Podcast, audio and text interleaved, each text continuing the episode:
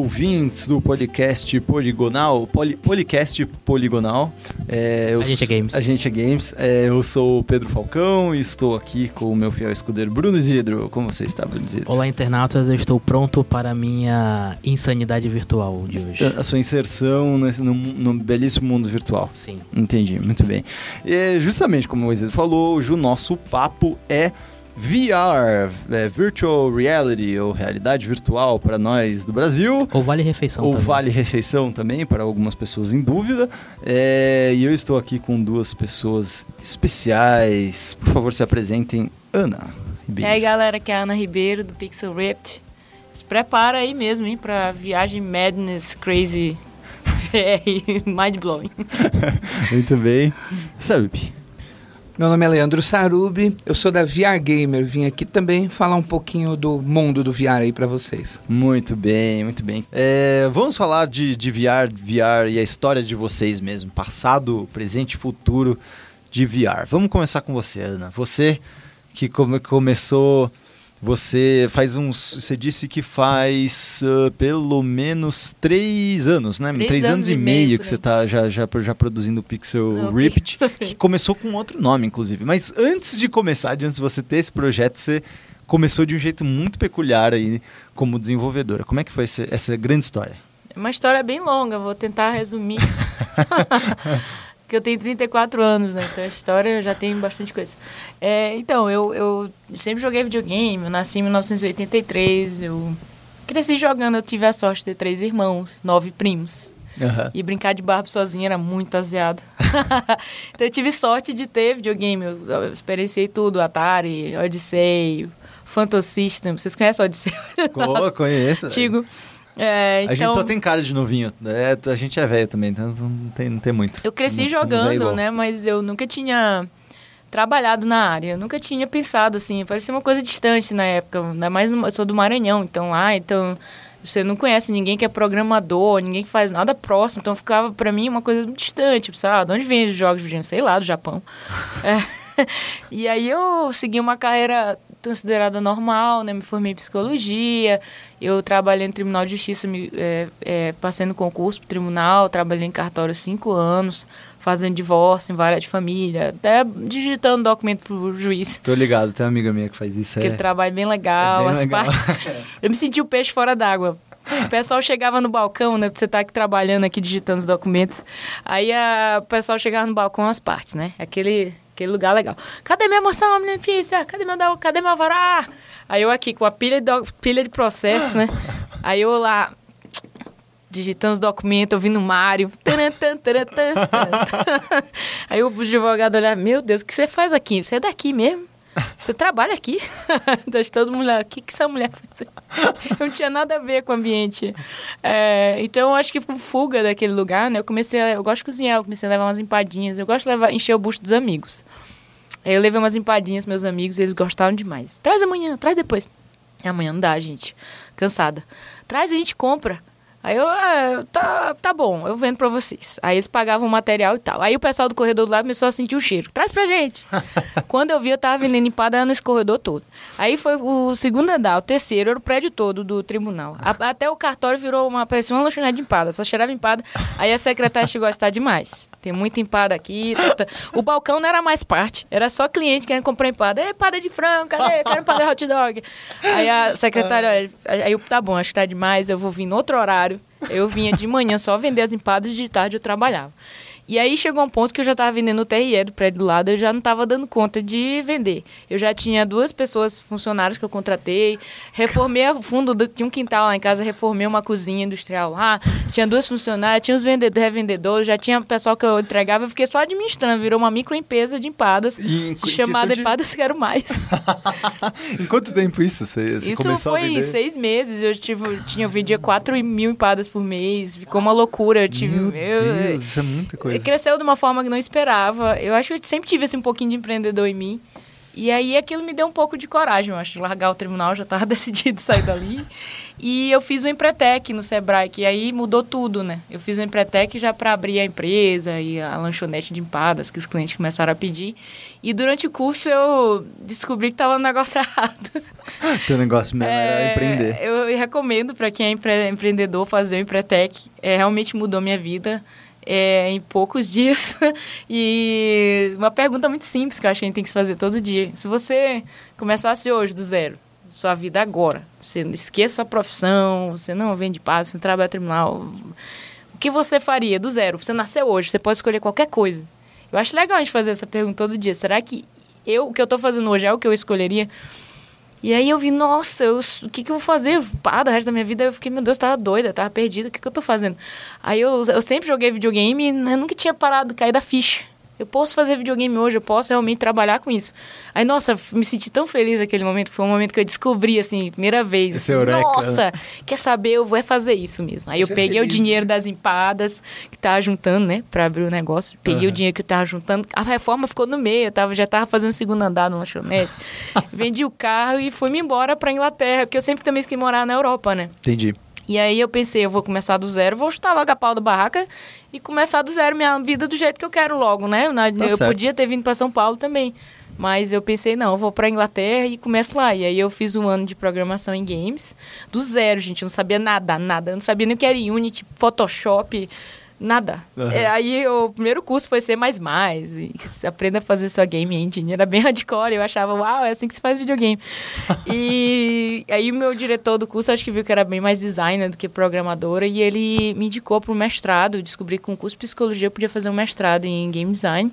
E aí eu fiz dois anos na NFTS, na National Film and Television School. E lá o Pixel foi meu projeto final, o universitário, projeto de graduação.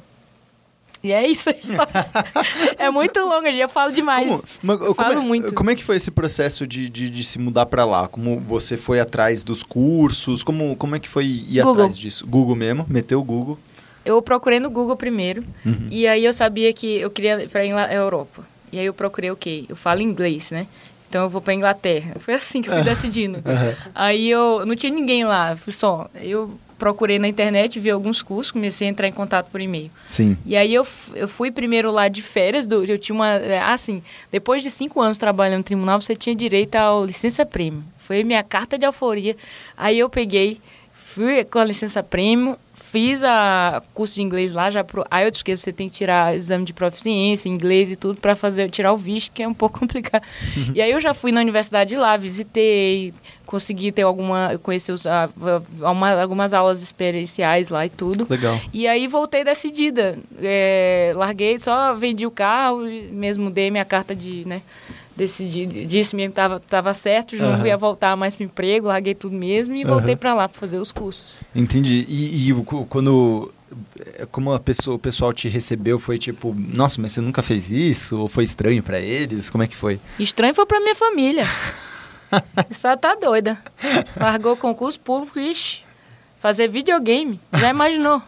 Imagina, você largou concurso público e uma empresa que tava indo bem de, de alimentícia. Então, Ela tá doida, essa, ela e, tá e- chutando e, cara, todo você lado. não tem noção como no Norte e Nordeste tem muita gente que ainda pensa que pra você ter sucesso na vida você é- tem que ser funcionário público. Aham. Isso. O que que a minha o, o que que a minha família já me encheu o saco pra poder fazer concurso público, cara? Era impressionante, Eu Eu mano. acho que imagino. tem cidades que as melhores oportunidades são públicas, né?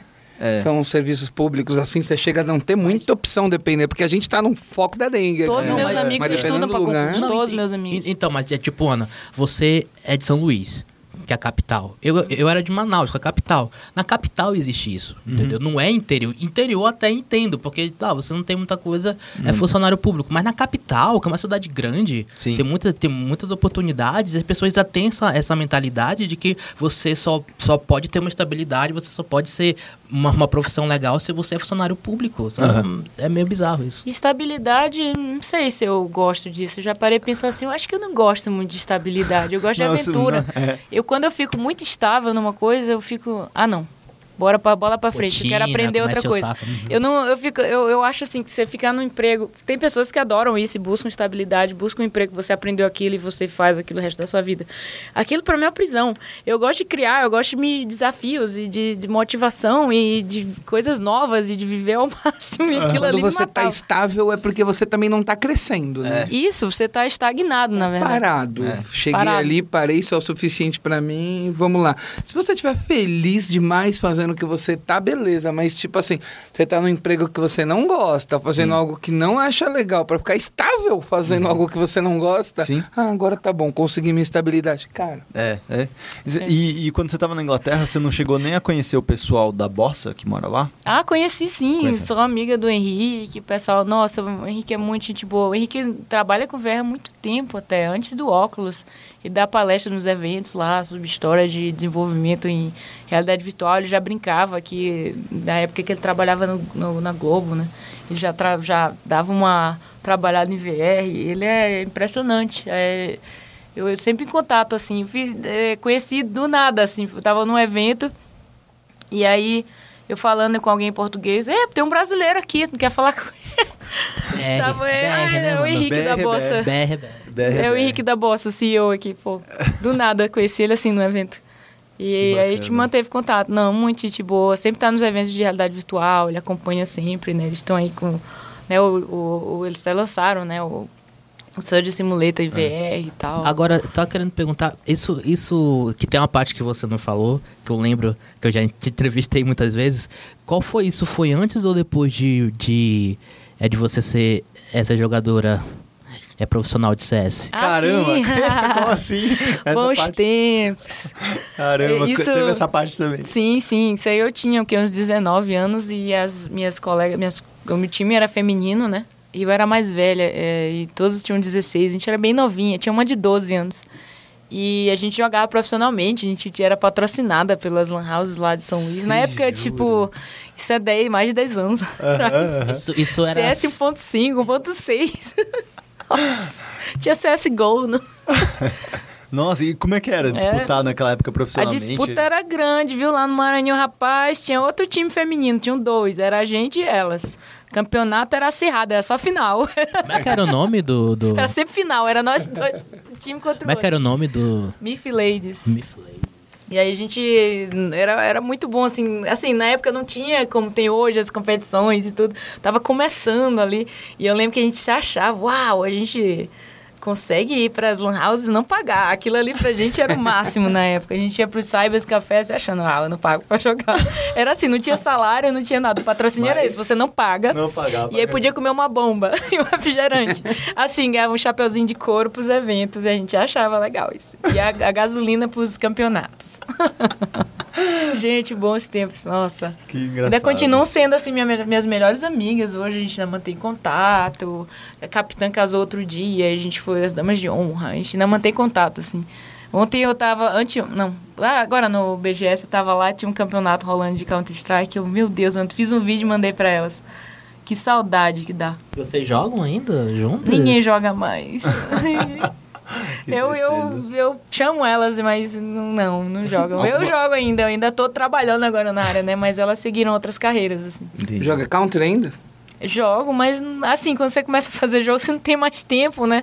Poxa, eu joguei, agora comprei o Switch, agora nessa viagem, né, que eu vim do Unite lá. Comprei no, o Switch e o Zelda jogando no avião. Foi um momento Quero- triste.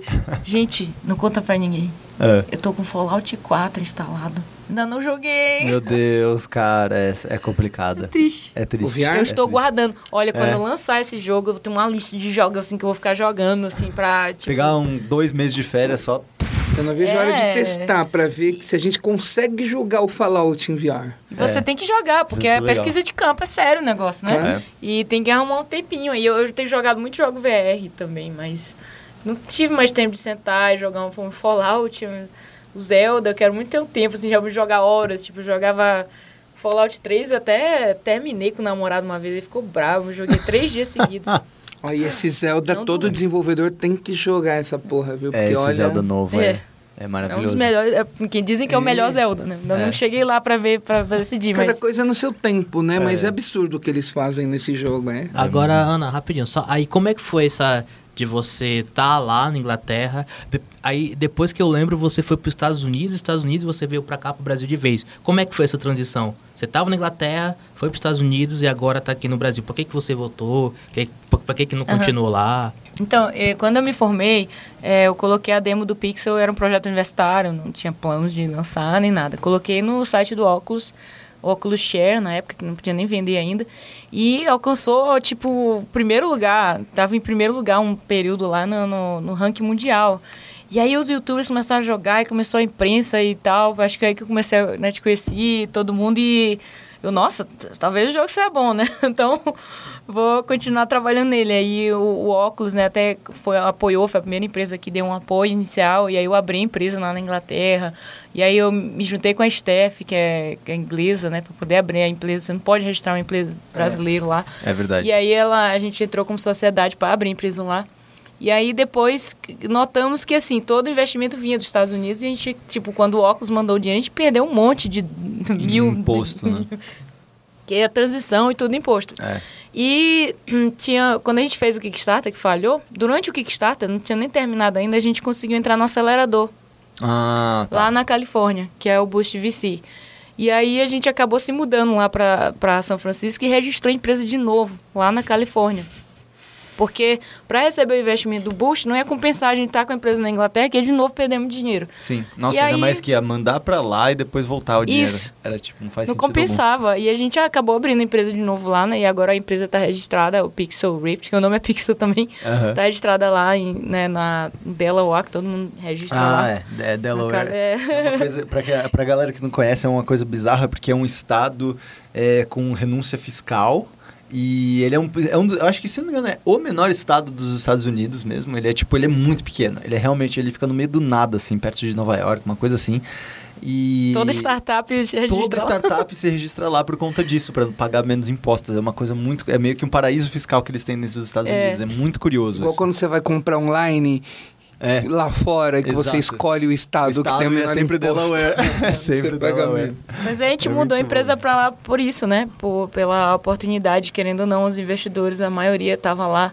E também, quando a gente mudou para lá, acabou que eu consegui, tipo, ir pessoalmente na Sony, conseguimos o Dev Kit, contrato com a Sony. Sim. Você vai lá na empresa, senta com os caras, joga o jogo. É outra coisa. Né? É outra história. Tipo, a gente ia reunião do óculos, em vez de fazer pelo Skype, a gente ia pessoalmente lá no prédio do Facebook, comia sorvete de graça. É uma maravilha, gente.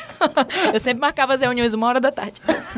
pra aproveitar. Olha, eu já. só tenho esse horário. Hum, Só uma da tenho, tarde. Pode ser. curiosamente, só tenho exatamente o horário do almoço. Putz, hoje o almoço não dá. Rola É, janta, muito jan- bom, horário é, da janta tipo, também. né? tantas opções que tem lá. muito, uma delícia lá, o churrasco de barbecue e tal. Aham. Então, aí acabou que a empresa foi pra lá e eu tava, tipo, trabalhando. É, acabou o investimento do, da Boost. Fica assim, é bem índia a nossa empresa. Tipo, eu tava trabalhando. Porque a Steph voltou pra Inglaterra, tinha marido lá, e ela acabou saindo da empresa. Tipo, ela ficou um ano no Pixel. Entendi. E aí eu tava bem sozinha, tipo, trabalhando em casa, com a ajuda dos freelancers, tinha dinheiro, pagava tudo, não tem gente, acabou. é. E pessoas, tipo, é, tem, tem dois no time, assim, tipo, o Léo e o Lucas, que é. O Léo até da, da Alquimia. Trabalha no Pix já tem dois anos e pouco já agora. E o Lucas é aqui de São Paulo. E entraram no projeto, então, tipo, fim de semana eles têm. têm- todo mundo tem seus outros empregos. E fim de semana eles ajudam quando dá. E eu ficava no projeto em casa trabalhando. Então tava muito complicado terminar esse jogo. Só assim, desse jeito, meio que sozinha em casa, é, você acaba fica difícil você fazer um jogo para lançar em três plataformas e tudo, com cinco levels, quatro horas. Sim. E aí surgiu a oportunidade perfeita que a Árvore, né, que é a empresa aqui de, de, de realidade virtual, EA, então vai ser uma empresa totalmente focada em experiências imersivas. E aí a gente entrou em contato, pô, acabei voltando pro Brasil, a gente está fazendo uma parceria, né? Eles vão ser publisher, né, do jogo, estão sendo. E aí eu acabei voltando pra cá, né, pra, pro Brasil. Eu vou ficar sozinha lá. Pode estar em qualquer lugar do mundo. É horrível você ficar sozinha. Tá- Na, Cala- na Califórnia fica horrível. É, Eu sei como é que é. E aí eu, nossa, foi muito bom. Eu nunca tive a experiência de ter um time numa mesma sala trabalhando no jogo. E a gente, tipo, uma semana, nossa, diferença que fez no jogo. é surreal, porque você trabalhando à distância, você vai mostrar assim para você até explicar o problema que tá, até, até é. entender um entender o outro, perdia muito tempo. Tipo, você tá um do lado do outro, mostra na tela, ó, isso aqui, ah, tá.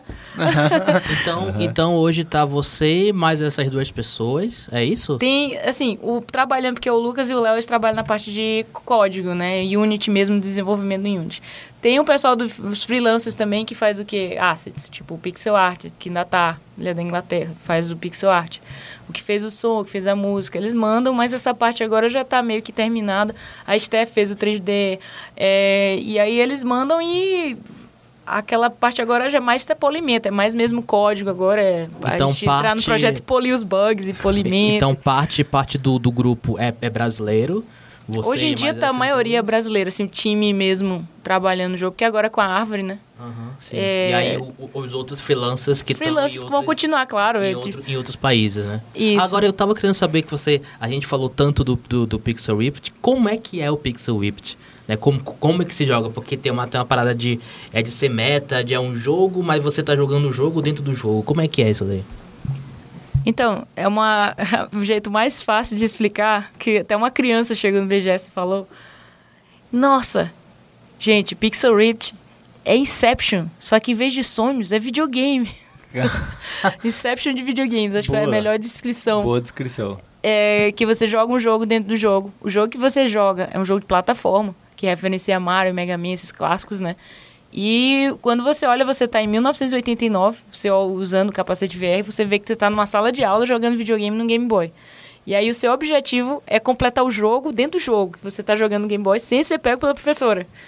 Se a professora te pega, game over, a mulher braba quebra a mesa. Então são dois jogos ali. É o mundo que você tá jogando aquele jogo e o jogo você tem que jogar, que a gente também tem que fazer os dois jogos, né?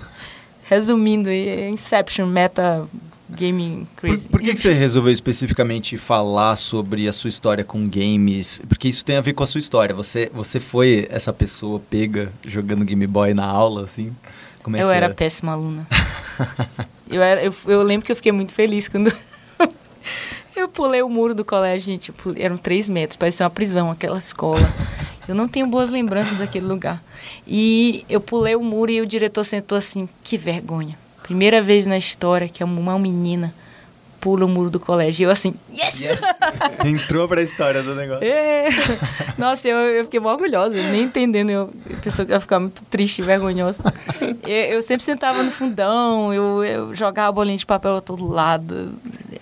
É, eu acho que tem muito ali de mim nesse jogo. É, curiosamente, assim, eu fui péssima aluna no colégio, mas eu fui muito boa aluna em outras coisas depois. É porque eu acho que o sistema escolar não funciona, mas isso já é outra história.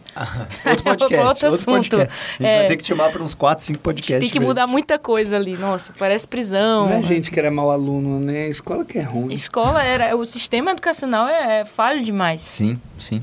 Hum, É outro assunto aí. Mas, outro mas até também que no começo co- você queria fazer várias. Cada fase seria uma era. Ia começar com Game Boy, depois ter Super Nintendo, Nintendo 64, se eu não me engano. Até. E, e aí você diminuiu, teve que cortar certas partes. Agora ele, ele vai ser um jogo. É por. É por capítulos. É. como é que vai ficar agora? Tipo, quan- quando, quando você pretende lançar? Tá quase pronto? Como é que tá? Então, a gente está agora finalizando, fazendo QA e entrando pro QA em breve. A gente está fazendo os últimos polimentos dos, do jogo para poder lançar no comecinho do ano que vem, 2018. E a gente vai lançar, em vez de ser... Porque antigamente o plano, né, quando eu estava estudante ainda, era fazer cinco levels cada um ano. E agora esses levels viraram jogos, vão ser lançados separadamente, com episódios, né? É, release. Aí a gente vai começar com 1989, ano que vem. E depois a gente planeja lançar pelo menos um por ano. É, cada um contendo cinco levels, mais ou menos quatro horas de experiência. E a gente vai começar com 1989, depois vai ter 1978, que vai referenciar Atari. Aí o jogo que você joga muda, vai ter outro problema na sua vida para jogar aquele jogo. Aham. E aí depois 1983 vai ser fliperama, 1995 vai ser Mega Drive e tal, e depois 1999 vai ser o Nintendo 64 e aí por diante. A gente tem planejado esses, mas é, se fizer sucesso, a gente pode ir para qualquer era, é, geração dos videogames, né? Não, não tem um, não vai seguir um cronograma. Mas esse, esse que você está fazendo, com 1989, é, é basicamente isso. Você está numa sala de aula, você só fica na sala de aula e o seu objetivo é terminar o jogo é no Game Boy sem, é, sem ser pego pela professora. Tem, tem outras tem- fases também, que você Dentro. sai da sala de aula. Tem. Ah, você sai da sala de aula. E isso você vai pro recreio, é, você vai pra sala do diretor, seu Game Boy explode, tem um monte de coisa. tem uns momentos que você volta, é, porque explicando mais a fundo a história, né? Você, na verdade, o personagem principal é a personagem dentro do jogo, a Dot. Ela começa como um quadradinho, um pixel, por isso que ela é chamada Dot. E aí ela sai de dentro do Game Boy pra salvar o mundo dela.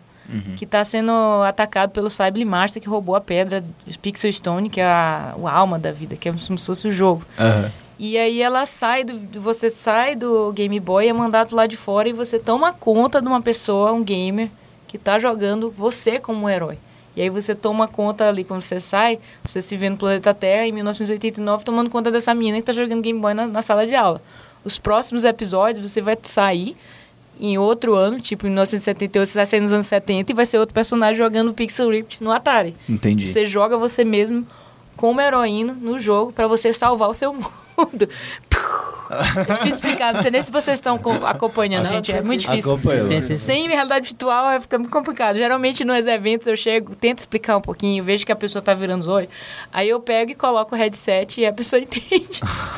Faz sentido. Faz sentido. É, uma, é uma coisa que realmente ele, ele funciona mais em realidade virtual por conta dessa questão mesmo que você falou, de ser uma coisa dentro da outra. De, é uma oportunidade que você pode jogar um jogo dentro de um jogo, né? Você não, não se imaginaria fazendo isso fora de realidade virtual de forma alguma. Que é uma máquina do tempo, né? É, Encaixou perfeitamente quando eu tava atrás do design, assim, eu já tinha o óculos, na época eu tinha, o 2013, eu tinha o óculos Rift, o DK1, e eu queria muito fazer um projeto com realidade virtual, o diretor do curso não deixava, que é uma universidade de filme, e todo projeto eu queria, ah, vai ser legal ir com VR. Não, tem que ser, tem que ter cinemático, tem que ter as câmeras movendo, não Se dá pra fosse você, bem. cada empresa grande agora de cinema Isso. que fechasse viário Não, mandava pra ele. agora Cada ele um. mudou falava, você viu? Você ele viu? Vai mandando tudo. Exatamente, Ele exatamente. mudou totalmente de ideia agora depois. É, em, dois, isso em 2013 ele tava totalmente fixo nessa ideia que não dá pra fazer experiências cinemáticas, não, ter, não dá pra ter Isso storytelling. é um mal de VR. professor, eu acho. É, né? É, e aí, o último, graças a Deus, no último ano lá da universidade, eles deixam você fazer o que quiser. Não, ele, ele tentou me convencer a não fazer o pixel em realidade virtual. Mas aí eu disse, eu bati o pé, eu vou fazer em VR. Ah, mas não vai nem andar o personagem, isso não vai ficar legal. Vai ficar só Caramba, que, sentado. que tempo falta de todo. visão, né, cara? Quando Eu você ganhar o VGA, você agradece a ele. É, Olha, exatamente. E olha, e, olha, e, e olha que isso não foi no Brasil, isso foi na Inglaterra. É, É, não, mas hoje ele apoia exatamente. totalmente, ele ajudou muito o projeto já. Ele nem tá mais na sua universidade, mas é, no começo ele realmente. A ideia da personagem ser mulher foi dele também. Então isso aí foi uma ajuda. Ah, legal. que eu, no começo o personagem ia ser um homem jogando videogame sempre no sofá e o jogo ia modificando.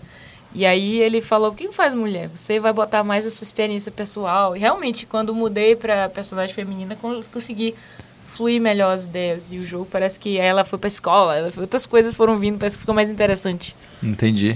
Que da hora, que da hora. É, quando que sai? Alguma uma, mais ou menos? de 2018. A gente Muito tá bem. agora, a gente vai anunciar a data depois do QA, que a gente vai Legal. fazer o QA, porque é, a gente tem que fazer o QA primeiro para ver a situação. Qual, Aham. E poder a gente anunciar a data e tudo, a gente vai fazer um press release. Vai ser pra Vou tudo? mandar pra vocês aí, Eba. com a primeira mão aí, né? Yes. Vai ser pra tudo? Tipo, Rift? PlayStation VR, Oculus Rift, Vive. E já tá a página da Steam. Quem quiser ir lá na Steam pode achar Pixel Ripped, a página já tá criada lá. Pixel Ripped é I-R-I-P-P-E-D, que esse nome nem eu conseguia falar. Pixel Ripped. É, procure lá na Steam, Pixel R-I-P-P-E-D. E bota Ai, na wishlist aí, que a gente, quando souber quando vai sair, vai colocar lá. Muito bem, muito bem. Sarubi, sua vez. Como é que Bom. você entrou nesse mundo louco do, da realidade virtual? Ó, apesar da história, no geral, ser bem diferente, tem muita semelhança com a da Ana, viu? Que eu, tipo, fazia coisas totalmente diferentes, mas meu amor, assim, foi sempre pro videogame. Chegou aquela hora que eu falei, ah, É isso. né? E, e é isso, mas foi totalmente a minha, foi sem programação nenhuma. Ao contrário de toda essa programação que ela fez, ela pensou nisso, ela correu atrás e tal, foi muito de repente, porque minha carreira era voltada para a área de treinamentos e tal. Meu último trabalho, para você ter ideia, eu era gerente de trade marketing da Samsung. Nossa.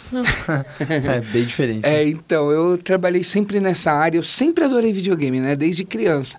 Eu tenho aquela idade que jogou todas as gerações. É. Sabe? Eu fui tendo todas as gerações. Eu coleciono consoles. Eu tenho muitos consoles na minha casa também. E todos na sala. Minha mulher deixar adora. claro, assim. Sim, eu tenho uma estante assim cheia de, de, de compartimentos assim. Eu tenho todos os consoles na sala tal. Meu sonho de consumo. Então, e você sabe. Sua que- mulher deve ficar orgulhosa. é, então, eu gosto, a minha mulher atual também gosta, a ex não gostava. Ah, que bom que você trocou, né? Então, é que no final das contas a gente vai ficando velho, um dia a gente aprende que a gente tem que, né, gostar e casar com pessoas que gostam, que tem as Lógico. mesmas coisas que a Isso. gente, porque tem gente que insiste, né, em viver com pessoas que discordam das nossas ideias e passa a vida. É. é. Tendo, mano, um dia a gente cresce e a gente aprende. Aprende. Mas enfim, aí eu, eu tenho, sempre colecionei consoles e tal. Eu sempre tive todas esses consoles das gerações, inclusive minha coleção começou numa dessa. Eu comecei brincando, pensando, putz, já pensou se eu tivesse podido guardar todos os meus videogames? Só que eu sempre vendi um para comprar outro, É, sabe? é. Sempre foi assim, Cara, né? Brasil era Eu vendi Era. meu Oculus Rift DK1 pra comprar o DK2. Me arrependo profundamente. Aquele primeiro Mega era- Drive, eu vendi. Era muito doido. Era né? assim, Master a gente System. vendia os antigos pra comprar o novo. Eu lembro que uma vez, pra você ter ideia, eu tinha um Nintendo 64, aí joguei, joguei, joguei. Aí apareceu o PlayStation 1. Falei, hum. Fui Ah. lá e troquei pelo PlayStation aí, joguei, joguei, joguei. Ia lançar o Zelda É. do, do Nintendo 64. Eu troquei o PlayStation pelo Nintendo Lógico. 64 de novo. Joguei. Tipo, não dava pra ter dois videogames. Eu cheguei a trocar, trocar de volta pelo mesmo videogame. Lógico. Mas enfim, aí eu sempre curti, mas nunca trabalhei com nada a ver com videogame. Eu, entre a Sony e a Samsung, eu trabalhei uns 12 anos nessas duas empresas. Comecei trabalhando na Sony como promotor, atendendo em loja, aí fui para a parte de treinamento, aí no final das contas eu já tinha virado responsável da área de treinamento. Entendi. Nesse meio tempo eu saí de lá e fui para Samsung como responsável de treinamento também, virei gerente de treinamento, fiquei trabalhando como gerente de treinamento bastante tempo. Eu cuidei de linhas de comecei com informática, era parte de notebook e tal. Depois acabei mudando para o que eles chamam de CE lá, que é a tal da linha marrom, que são TVs e áudio e tal. Apesar de que TVs hoje já é bem informática É, também, é, né? é tudo já Smart tem TV, é né? tudo a mesma coisa, É. já tem tudo a ver. Fiquei nessa área. É, eu não sei quem que falou que no futuro tudo será um, todos os eletrodomésticos serão computadores. E é meio que isso mesmo, são, são apenas computadores com funções específicas. Mas Até as são- pessoas. as pessoas, inclusive, estão virando computadores. Você É vai no supermercado, nem tem mais pessoas, só máquinas, Às computador. vezes a pessoa me pergunta, ah, o que, que você acha que eu devia estudar e tal? Eu falo programação. É, É. lógico. Cara, aí eu falo, é porque isso com certeza vai ter trabalho. Fora tem isso, eu não garanto mais nada. Exatamente. Para programar, eles vão precisar de gente. Mas então, aí eu fui nessa área, eu tava lá na Samsung, já bastante estressado. Era um trabalho bem cansativo, estressante. Aham. Nessa última fase, eu estava como gerente de trade marketing, nem era o meu foco. Só que era uma confusão lá. Cada um ano mudava tudo naquela empresa, as pessoas saíam porque ninguém aguentava. Sim. O pessoal brincava que um ano lá valia por sete, que era ano de cachorro, sabe?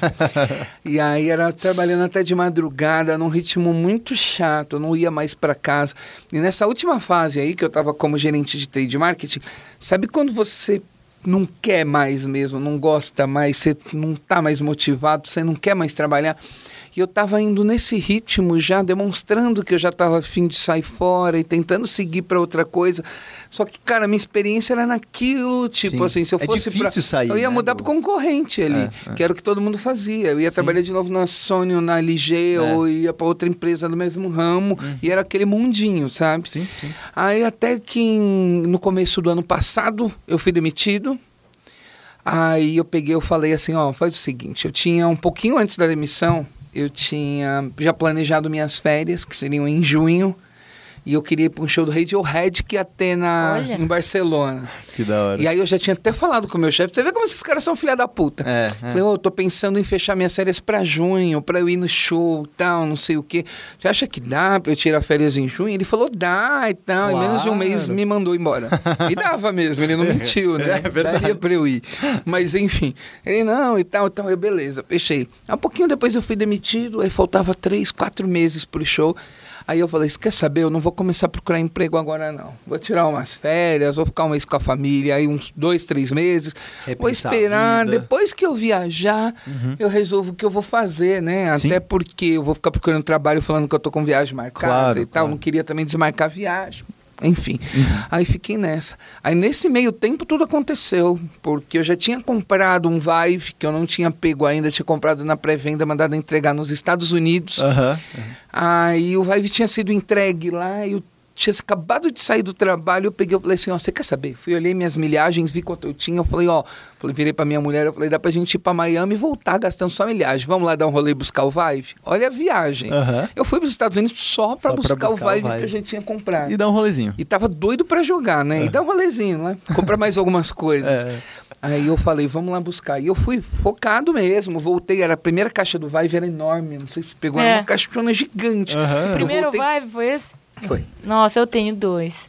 É muita coisa. É muito Eu grande. voltei com a caixa na mão, Guarda que é histórico. avião. Foi um inferno. Cancelaram o Museu. voo, fiquei um dia no aeroporto, enfim, deu tudo.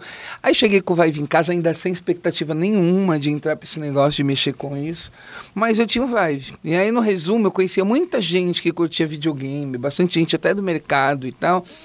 E a galera nunca tinha jogado, ninguém tinha experimentado, ainda era muito raro tal. E a galera começou, "Ô, posso ir aí ver? Posso ir jogar? E tal. E a minha sala virou uma sala de jogos, entendeu? A gente arrastou os sofás permanentemente, que a sala era grande, deixei um espação.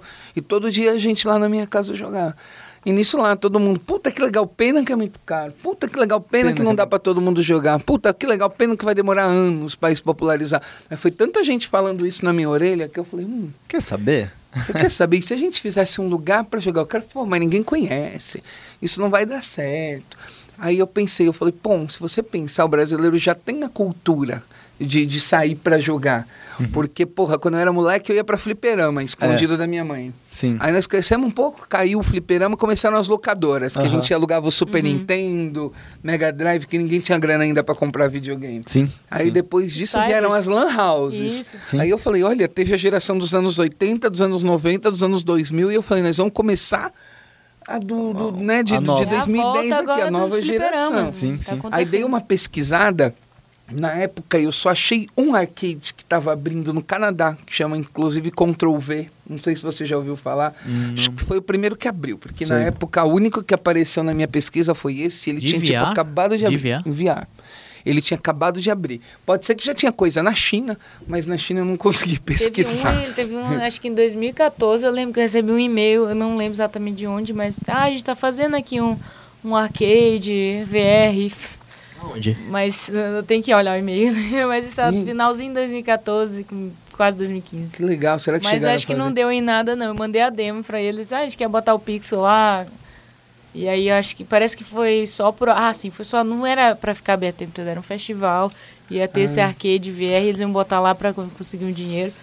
E ficou, parece que me- alguns meses, três meses. É que antes do- do- dos próprios óculos se tornarem comercialmente viáveis, não, era difícil você fazer, né? Até Porque não tinha hoje também é. Até hoje é difícil. Na época era mais ainda. E aí, quando meio que liberaram os óculos, né, a coisa começou a surgir. Aí teve esse e a gente teve essa ideia de fazer aqui.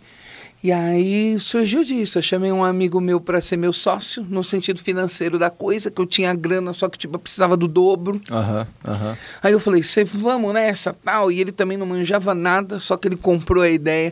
Aí eu peguei, eu falei, eu acho que vai rolar, eu acho que isso aqui vai bombar, não é pra agora. Sim. Eu acho que ainda demora um pouco pro negócio popularizar. Eu falei, mas a gente abrir agora, a gente ser os primeiros, a gente conseguir ir puxando isso, a gente vai conseguir abrir o mercado, a gente vai ter várias vantagens em cima disso, a gente vai ganhar muito marketing por ser o primeiro, a gente vai economizar bastante, né, abrindo antes, porque como eu disse, ao invés de eu gastar com propaganda, É. eu vou gastar com uma assessoria de imprensa e a gente vai conseguir sair num monte de lugar. Sim. Isso aconteceu mesmo. Aí na época a gente conseguiu uma divulgação bem legal, principalmente na mídia, no meio gamer, assim, todas as, os podcasts, né? A galera falou e tal. Eu fiz uma realmente- sobre a VH Game. Você verdade. Fez também.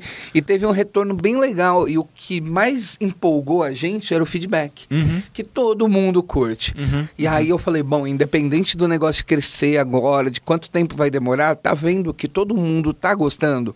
Sai e fala assim, puta, é legal, não tá caro, tá um preço legal, dá, vale a pena, puta, vai ser legal, vem jogar com os amigos. Isso foi empolgando a gente, sabendo que, tipo assim, era questão de tempo. Sim. Só que aí é o que eu tava contando pro Bruno, a gente abriu lá do jeito que dava naquele momento. Porque quando a gente resolveu abrir, não sabia se apareceu uma alma lá, né? Não Onde que vocês abriram só, pro pessoal que não conhece? Então, a VR Gamer, ela fica na Vila Mariana.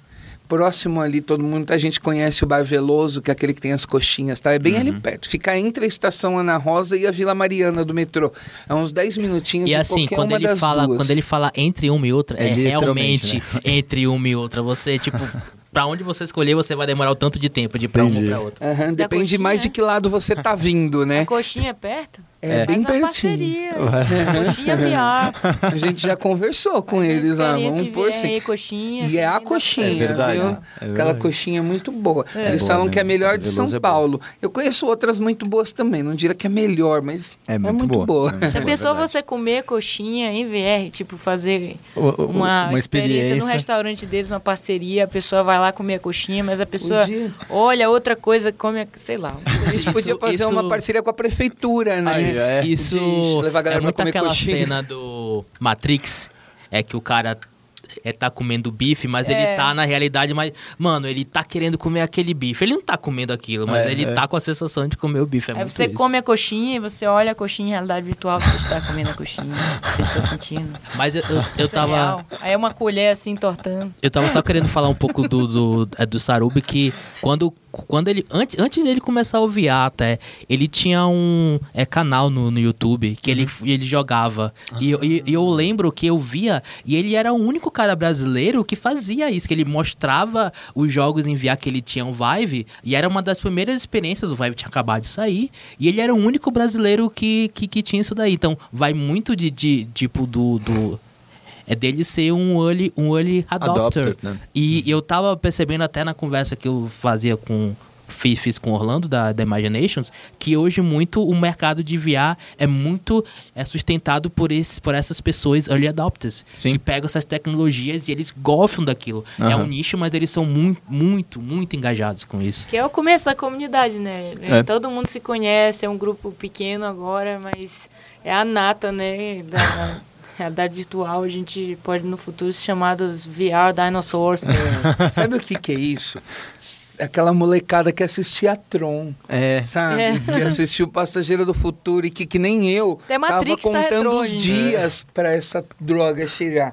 Por exemplo, desde que saiu o Kickstarter do Oculus Rift, por Sim. exemplo, eu não sou desenvolvedor, então pra mim inicialmente realmente não era interessante ter um kit de desenvolvimento, não Uhum. tinha softwares disponíveis e tal, mas eu tava ali contando os dias pro negócio, já vi que tinha dado certo. Ah, teve aquele começo, né? Quando É. saiu o óculos no Kickstarter, todo mundo falou: será? É, é, eu lembro. Vai disso. funcionar de verdade já? É, é. Aí tipo assim, eu tava esperando mais um tempo, né? Pra chegar à realidade virtual. Aí ficou toda aquela coisa em cima. É, a gente meio cercando, vendo o que, que ia dar. Mas, poxa, eu lembro perfeitamente, tipo, de eu assistindo o Tron quando criança e sonhando o dia que ia chegar isso. Mais do que Tron, tem aquele filme que chama Passageiro do Futuro.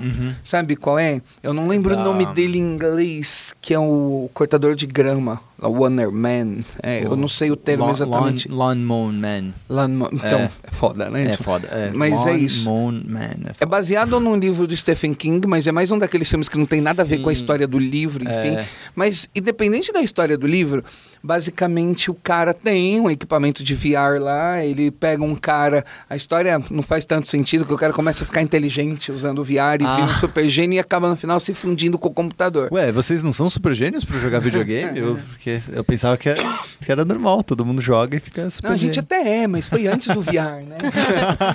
Nossa, tô brincando, né? Eu de Vou gênio não aproveitar que a tenho gente nada. tá falando de livro, vamos dar uma indicação aqui. Quem quiser ler um Diga. livro muito bom, Ready Player One. Ah, é, É. verdade. Que inclusive vai ter adaptação Vai ter agora. um filme agora do Steven Spielberg ano que vem, mas eu acho bom ler o livro antes do filme, porque tem aquelas, né? Cara, Geralmente confesso o que eu, filme não é confesso que eu bom, não gosto muito do, do livro. Eu acho que o filme vai realmente ser muito melhor do que o Porque livro. vamos lá fora resolver isso. Como é que é, rapaz? o livro, a história em si é legal. Ele é meio. Ele tem muita referência, né? Ele acho que acaba exagerando isso, um é. pouco nas Esse é meu- referências. minha birra. mas acho que é o público que ele quer pegar também, né? É, Não diz algo muito sobre ser- o público. é. Acho que isso é, acho que é Com certeza. mesmo. Mas a ideia, o fato dele ser totalmente em realidade virtual e tudo Isso, mais. a galera vê toda. É legal. fã. Eu comentei legal. isso antes, Tem né? um livro assinado pelo autor. Você tem? Antes da gente começar a conversar, eu tava falando sobre isso com o Bruno, porque assim, a, a ideia sempre foi essa. A gente sempre adorou tecnologia, eu sempre Uhum. curti isso. Ah, juro que a VR começou porque eu queria que todo mundo jogasse VR. é basicamente isso. Tanto que a gente. Outro dia o cara falou assim pra mim, e assim. Eu não tinha experiência nenhuma em negócio. Eu nunca tinha sonhado em abrir uma empresa. Eu não era aqueles caras. Porque eu conheço um monte de gente, tipo meu tio, que, não, vou abrir um negócio. E aí fica procurando que negócio vai abrir a vida inteira, ou acaba abrindo um. Eu nunca tive essa Acho vontade. aca- acaba abrindo é, é, naturalmente, né? Não, Isso. geralmente não é uma coisa planejada. Você já É. é, um empreendedor sem saber. A gente não manjava do que tinha que fazer, a gente só queria fazer, você entendeu? Não sabia nenhuma técnica de, de, de, de empresa, nada. Claro. A gente foi fazendo. Minha sorte é que esse cara, esse meu amigo, que é um amigo de infância, que se juntou comigo para ser meu sócio, ele é advogado, Aham, aham. então ele já me ajudou com toda a parte de documentos. Eu falei, mano, eu cuido do resto, ó, toma. Faz toda essa parte de documento, Sim, abre sim, empresa, sim. faz tudo isso. Mas aí um dia me perguntaram, ah, a gente tem que fazer aquela parte de missão, valores da empresa e tal, Sim, não sei sim. o quê. Aí eles perguntaram, qual que é a missão? Eu falei, popularizar a realidade virtual Sim. Seja lá como a gente fizer. Então, até hoje, a gente faz muito evento gratuitamente. Por exemplo, o pessoal chama a gente para ir para qualquer evento assim. Vamos lá fazer um evento legal. Quando tem uma exposição legal que dá para a gente deixar muita gente experimentar o VR. E normalmente, obviamente, né, a gente ganha alguma coisa com isso, que a gente faz a, a divulgação da nossa loja, marketing. distribui o panfleto e tudo mais, Aham. não é totalmente de graça, mas é nessa mesmo de vamos experimentar, entendeu? Vamos colocar todo mundo para experimentar, porque é muito impactante. O cara depois que ele joga, a impressão que a gente tem é que ele sai contando para todo mundo. Naquele dia, quem ele encontrar, ele vai falar: "Cara, Você tive uma acredita." experiência maluca E a agora". segunda e coisa, tal. eles falam assim, sempre tem uma ideia, assim, uau, e se fizesse isso, se fizesse aquilo, uau, e a ciência, a escola, a educação.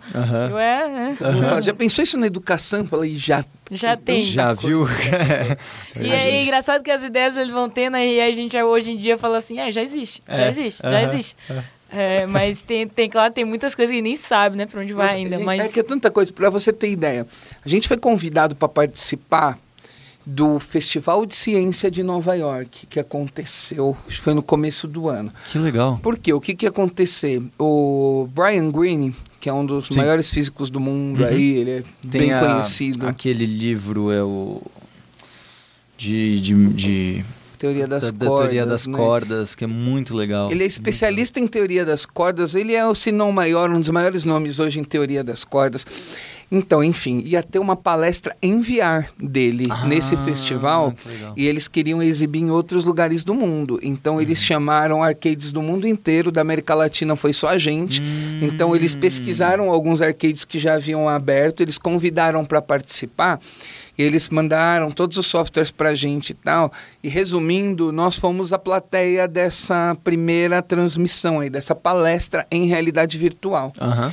E só que foi muito legal. Então lá no VR Game participaram acho que cinco pessoas, e isso mais cinco pessoas no outro, mais cinco pessoas no outro, cinco pessoas espalhadas pelo mundo inteiro, tinha um total de umas 50. Uhum, uhum.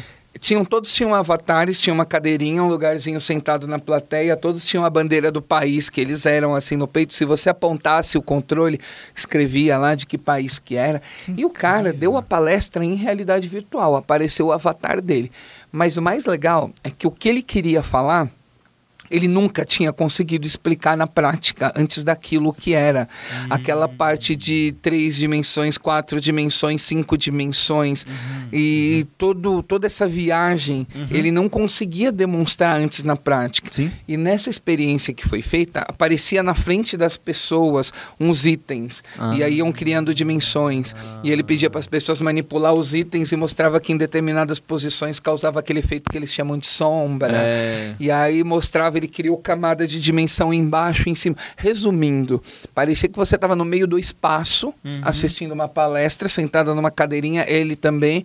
Às vezes atrás dele passava vídeo, mas no geral iam passando demonstrações práticas Uhum. no cenário de tudo que estava acontecendo. Foi absurdo. Eu entendi ali em uma hora o que eu não tinha aprendido de física na minha Até vida. sugerir aí, o próximo podcast, a gente fazer aí VR, né? Cara, tem o isso Outspace, ia tem o ser ViaChat, dá pra gente Incrível. combinar. A gente podia Cara, fazer dá pra isso. fazer bastante coisa. Dá pra Ontem- usar hoje facilmente Facebook também. Ontem o Ricardo Facebook Laganaro Space, dá tava pra lá fazer. dando palestra em VR e no Outspace, que Aonde? é da Ilha da Outspace. Árvore também. O O Ricardo Laganaro tava ontem e ter feito várias palestras lá, o pessoal da Árvore. O Outspace É. VR acabou de ser adquirido pela Microsoft, Isso. né? uhum. E eles têm uma parceria legal, o pessoal da Árvore com o Outspace VR. A gente já fez junto com eles, eles te contaram da ESPN. Uhum. Também a ESPN fez uma transmissão ao vivo, coisa de uma hora. Fez um programa, sabe aquele, o Cairo, que é o kicker...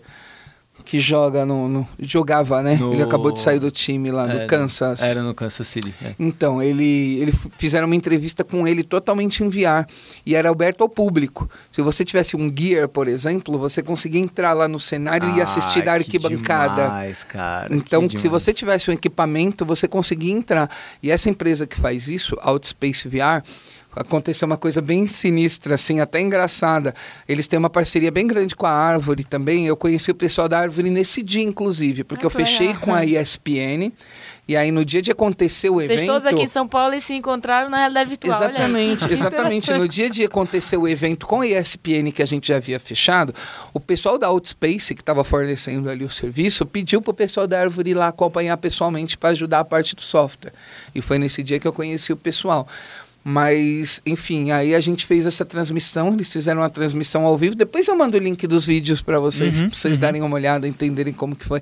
Mas realmente, então, foi uma transmissão já ao vivo, em realidade virtual, e teve algumas entradas ao vivo na TV também, na Sim, ESPN. Então, você mencionou de, de ESPN e isso sempre foi uma coisa que eu fiquei muito empolgado e, eu- e foi é uma pena que realmente não, não cresceu tanto. É, quando eu vi que teve, eu acho que o, o International em 2015. Que Todo ano. É, né? Que aí eles lançaram, é, mais especificamente em 2015, eles lançaram a versão VR do Dota. E aí você tinha aquele modo espectador que era maravilhoso, que você ficava, tipo, meio que por cima do campo inteiro. Você fica do tamanho que você quiser. Se você É, quiser, você fica fica do do tamanho dos personagens e fica andando assistindo no eles, né? meio. Isso é incrível. É muito legal, cara. É muito E legal. isso Muita mim gente. É, é o futuro de Isso ainda não é- descobriu. Assim. Imagina, hoje estão fazendo arenas e arenas enormes pra galera assistir o Exato. negócio na tela. Você imagina o cara tá dentro do jogo. É. É que ainda fica pequeno. Por exemplo, por mais que num dia que tenha um campeonato, a gente feche lá Uhum. pra fazer e tal. Não vai conseguir atender tanta pessoa ao mesmo tempo, porque é Uhum, complicado. Isso vai popularizar mais quando a galera começar a ter em casa mesmo. Sim, Mas, cara, é fantástico. O desse ano, inclusive, Uhum. eu lembro que eu ainda falei pra Bárbara. Eu falei, Bárbara, por que, que você. Bárbara não... Gutierrez, A Bárbara da- Gutierrez. Eu Versus falei, do- Bárbara, você não consegue cobrir, tipo, enviar, fazer alguma coisa tal. Ela na época ainda me falou, puta, eles não me deixam fazer umas coisas tão legais ainda e tal. O que agora deve ter mudado, né? Aham. Agora acho que ela vai poder fazer algo diferente lá também, de repente a gente consiga aí dar uma... Com certeza. Mas é muito legal. O que eu vi essa semana também é que quem assina um pacote da NBA, aqueles pacotes que você compra para assistir todos os jogos Sim. anualmente, sabe? Sim, sim. Agora ia ter direito a um aplicativo lá que a pessoa ia poder assistir o jogo. Eles dizem Ah. enviar, mas na verdade deve ser uma câmera 360 ao vivo que vai estar sim. lá. Talvez em mais pontos, né, de dentro da quadra. Sei, E olha que legal. Você vai, porra, poder assistir Já é como se você estivesse sentado lá são- assistindo são o jogo. caríssimos E na primeira esses- fileira também. É, então, aqui são os ingressos que eu acho que eu acho que são mais do que caros. Eles são, eles simplesmente não podem ser nem vendidos. É só quem é amigo dos donos dos times ou é tipo sócio dos negócios ou é rapper muito famoso. Só essa galera que realmente Exatamente, assiste. você vai poder ter a sensação. E é totalmente Caramba. diferente. É. Você vê, por exemplo, um jogo de futebol na televisão e no estádio, onde você vê o É. estádio inteiro, é diferente. Uhum. Outra coisa que a gente sempre usa é a realidade virtual quebrou muita barreira, né? Tem a da arte, que não sei se vocês já viram, por exemplo, softwares como Tilt Brush, que Uhum. dá para você desenhar, criar Qualquer artes coisa em 3D. em 3D. É lindo. Inclusive, a gente está fazendo um evento junto com a Red Bull, que vai acontecer na Red Bull Station Uhum. no final desse mês. Eu não lembro a data exata, depois eu posso passar para vocês se vocês quiserem. Eles fizeram um concurso mundial de Tilt Brush, de arte em VR, e a galera criou as artes, eles já têm os, todos os finalistas, a galera que ganhou e tal, e agora eles estão fazendo a exposição disso. Então, durante dois dias vai ficar exposto. Eles criaram lá um ambiente que é uma espécie de uma galeria virtual. Que você... E eles pegaram esses trabalhos e espalharam por dentro dessa galeria. Então Que você consegue legal. entrar, andar naquele cenário e observar. E a arte, como é toda em 3D, você consegue entrar Entra nela, sair. Ela pode ser feita por dentro. Muita gente faz coisa por dentro também. da De, hora. tipo, ser uma mulher, alguma coisa, e você entrar, você vê que tem um bebê dentro Sim. dela. É, alguma tipo, o maluquice tamanho é nesse uma coisa sentido. meio que louca. Você pode pegar, tipo, escalonar na hora que você tá fazendo e fazer uma coisa assim bem detalhada, depois diminuir o tamanho e fazer outra coisa. Aí quando você vai olhar aquela escultura, nossa, quero uma casinha, e tem dentro da casinha tem isso, tem isso, e vai dentro entrando. Porque é tipo, Cara, a escala é muito louca. Não é, tem a tem real limitação. noção disso ainda, porque quebraram uma parede enorme, por exemplo, no ambiente da arte. quebrado, né? Qual é, o que que tinha assim de Limitação de... Há quanto tempo não existe uma forma de arte diferente, entendeu? Das que se existem. Então é realmente como se os caras tivessem quebrado uma parede e agora se poder fazer muita coisa. Sim. O Nossa. Google Earth, você já viu? Aham, Quando você, você já usou em VR? Nossa, cara, eu não usei VR, Não, mas você é curioso uma- você falar isso, porque é, é- é ex- eu entendo que era, era exatamente esse fascínio bizarro de tipo, nossa, eu posso ir pra qualquer lugar e é, é- é essa a E sabe possibilidade. qual é o né? absurdo? Eu, por exemplo, sempre sonhei em conhecer Roma, desde Aham. pequeno. Aham. Há pouco tempo atrás que eu consegui realizar esse sonho, um pouquinho antes do VR. De, de, de poder ir para lá e conhecer. Mas até então eu já tinha visto Roma por fotos, já tinha visto Coliseu, já tinha visto. Já, poxa, que legal. Quando eu cheguei lá, eu vi que era totalmente diferente do que eu imaginava, porque você está no ambiente é diferente. Só que aí eu fui em Roma, no, no Google Earth, e aí eu vi exatamente como é Roma, do lugar que eu tinha visto, como é, o tamanho de Aham. tudo, a proporção. E agora eles pra ver, atualizaram né? e entrou o Street View também. Ah, então você consegue andar grande na cidade, você vê totalmente a cidade com todos os seus detalhes. E se você for diminuindo, diminuindo, você chega até um tamanho que você entra no Street View. E aí você consegue ver a imagem real daquele lugar em tamanho real. Caramba, Cara, é. Você imagina o que é Então- isso, por exemplo, uma sala de aula? Sim. Você poder mostrar para uma criança como é cada meu, lugar de eu- Roma, eu- vamos eu- lá, vamos Cara, no lugar é. tal agora. Ó, eu já tive uma experiência fascinante nesse, nessa questão de lugares reais em, em, um ambiente virtual. É que eu joguei muito Assassin's Creed 2, que é em Veneza e um monte de lugares e tudo mais. Mas em Veneza em específico, ele é muito parecido com, com a- o próprio mapa de Veneza. E aí eu lembro muito especificamente que eu tava, eu fui pro- com os meus pais também, pela primeira vez, fui visitar, sempre foi um sonho e tal. E foi muito interessante de, de a gente ficou meio perdido, como você deve fazer numa viagem desse tipo. Você tem que se perder para fazer esse tipo de Sai viagem. andando. É, sair andando e tal. E a gente falou, nossa, mas como é que a gente volta lá pra praça e tal? E eu olhei em volta, eu olhei os negócios e falei, cara, eu sei. Eu sei como chegar. Vamos ver se dá certo, mas vamos. E aí a gente foi indo tal, ó, é mais ou menos por ali, porque aquela torre era ali. Eu lembro que mais ou menos isso Pela tal. Pá, pá, E aí, quando eu cheguei também lá, a tive gente essa chegou. experiência jogando GTA e quando eu fui E em Los Angeles, eu, que é meu Deus, surreal. De Los. Angeles foi Que é surreal, tá ligado? Você vai, você vê o teatro chinês ali. Mas é mó estranho, né? Porque tu fica assim querendo tirar, tipo, É. bater nos carros, tirar as pessoas pela velhinho, né? Da, do carro, sair Cara, batendo. videogame é. fudeu com a nossa cabeça, né? fudeu o dia que eu pude ir é. pra Miami, por exemplo, eu parei na, eu comprei uma camisa florida, parei na frente da delegacia e tirei uma foto com as mãos assim. E aí depois Ai, eu botei a arma, porque eu não tive coragem de tirar com a arma. E depois botei e fiz tipo Vice City, sabe, a foto. Cara, Mas, é entendeu? É isso, tipo assim, dá muita oportunidade. Vai Sim. ter- Cara, é absurdo. Sim. Não dá pra gente Não, ter é. noção E- aonde vai chegar E tipo, isso. e Assassin's Creed e, G- e GTA são reproduções que nem são tão fiéis no Vale tamanho. ver. É tipo, É é, a muito, tentativa assim, dentro da possibilidade VR, hoje, cara. né? É, imagina em VR, cara. Imagina em VR. Em Você VR um é absurdo. O. Gus Lanzetta, quando logo que saiu o Google Earth que ele foi testar, Aham. eu vi que ele se emocionou. Ele deu uma choradinha. Ele acho que ele olhou, se eu não me engano, ele foi na casa da avó dele. Foi alguma coisa nesse sentido. Ele procurou a casa da avó, não sei alguma coisa que ele foi. A hora que ele viu a Pessoal. rua assim, eu senti que ele ficou até meio assim. Então mexe muito com a gente ainda. O VR tem esse lance. de, Caramba, que é o que lance da imersão mesmo, mesmo, você que tá vocês lá. trabalham em cima, né?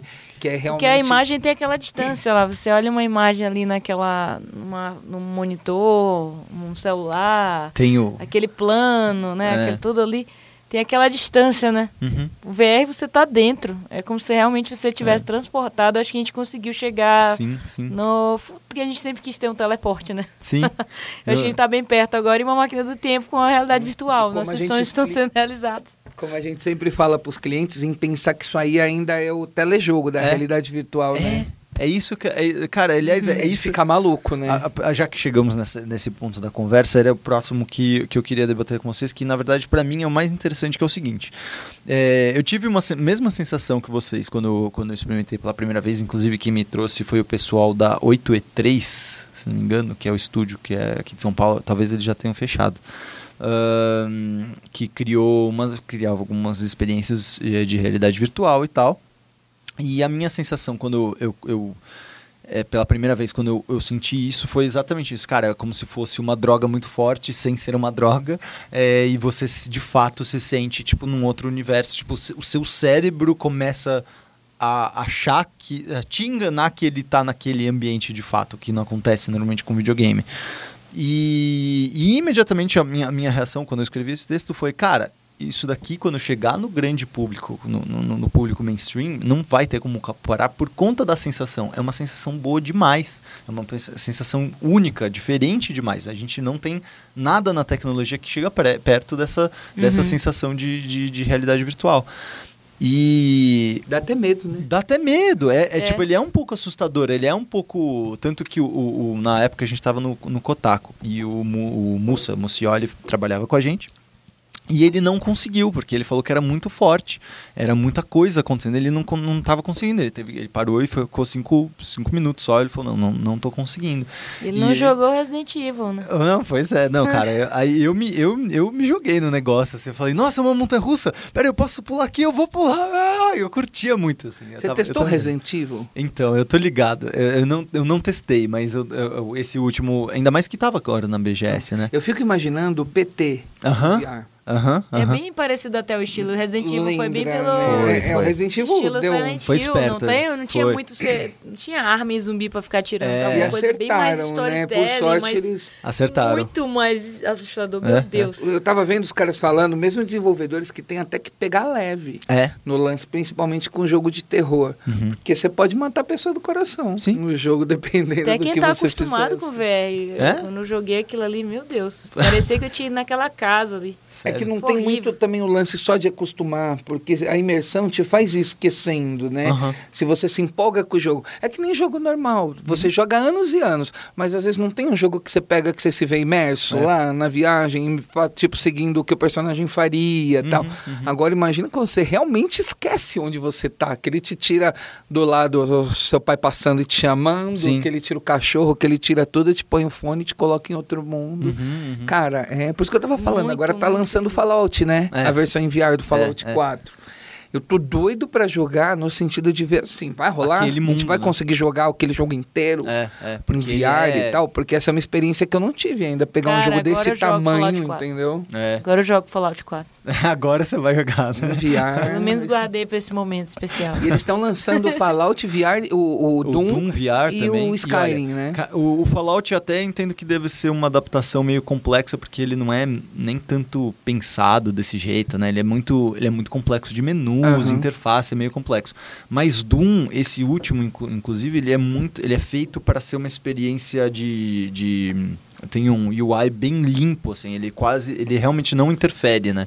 Então, e, é, e o movimento desse Doom novo é bizarramente bom, ele é muito fluido, ele é muito bem, O bem Doom pensado. ficou melhor mesmo em VR, ficou- pelos então, testes E que é isso que eu fez. fico imaginando, cara. Com em VR deve ser mais insano. Eles deram uma diminuída na velocidade. Eles Que é um- deram é. uma quebrada de galho ali também. Claro. Aquele lance do tiro, eles põem uma espécie de uma câmera lenta em alguns momentos. Ah. Mas foi o que ficou mais legal. O Skyrim que a gente testou e não gostou muito ainda, Uhum. mas como inicialmente ele ia ser disponível só para PlayStation VR É. e ele estava usando os movies que não, não tem os botões tão legais ainda, sim. de repente, se comparado aos controles do Vive ou do óculos, por exemplo, ele acho que perdeu um pouco, mas pode ter sido também por conta disso, né? Entendi. Mas enfim, é só o começo, né? Então, e, e aí justamente eu tive essa sensação, é, mas eu pensava que essa, esse crescimento do VR fosse mais acelerado, ou pelo menos é, a olhos nus a gente visse melhor esse, esse crescimento. Porém, eu não sinto que isso tenha acontecido. Eu vi muito mais empresas abrindo, muito mais estúdio agora trabalhando com VR. É, é muito legal que eu vejo algumas pessoas aqui e ali comprando, mas ele não estourou do jeito que eu tava esperando que fosse, sabe? Tipo, e olha que, cara, os jornalistas e youtubers conseguiram vender muito bem o negócio. No tipo, final das contas, todo mundo gostou, sabe? né? Todo mundo amou. Tipo, a nossa maior preocupação, que era de, tipo, será O que resultado. vai funcionar direito e tudo mais, foi até melhor do que a gente tava esperando, na real. Então, o, o mercado de VR é muito novo ainda, Uhum, né? Tá quanto tempo a gente tá falando? É. Comemorou, tá um ano e meio, eu acho, do lançamento do Vive, Uhum. que acabou sendo lançado até antes do óculos. Essa semana fez um ano do PlayStation VR. É, Então a gente tá, imagina, é um... é, é muito cedo ainda. E assim, o Não era esperado que ia lance- explodir uma loucura Uhum. também. Todo mundo tinha essa previsão que não ia ser tão. É, não era assim esperado que ia explodir de uma vez. É, geralmente as pessoas, ah, se levar cinco anos Sim. até eu tanto ver realmente achei que não ia ter esse estouro tão grande, que essa foi a ideia da VR Gamer, entendeu? Aham, é, Era claro. imaginando que realmente o pessoal ia demorar para ter acesso. Uhum. E eu acho que é todo mundo meio ciente disso, Na verdade, a área que, que você está agora é que vai mesmo dominar por um bom tempo ainda, porque os headsets É difícil, ainda estão caro, muito, muito caros. caro, Aqui no Brasil, então, É isso- difícil acesso. É isso que eu ia perguntar para vocês hoje, quais são as maiores limitações do VR? O preço ainda.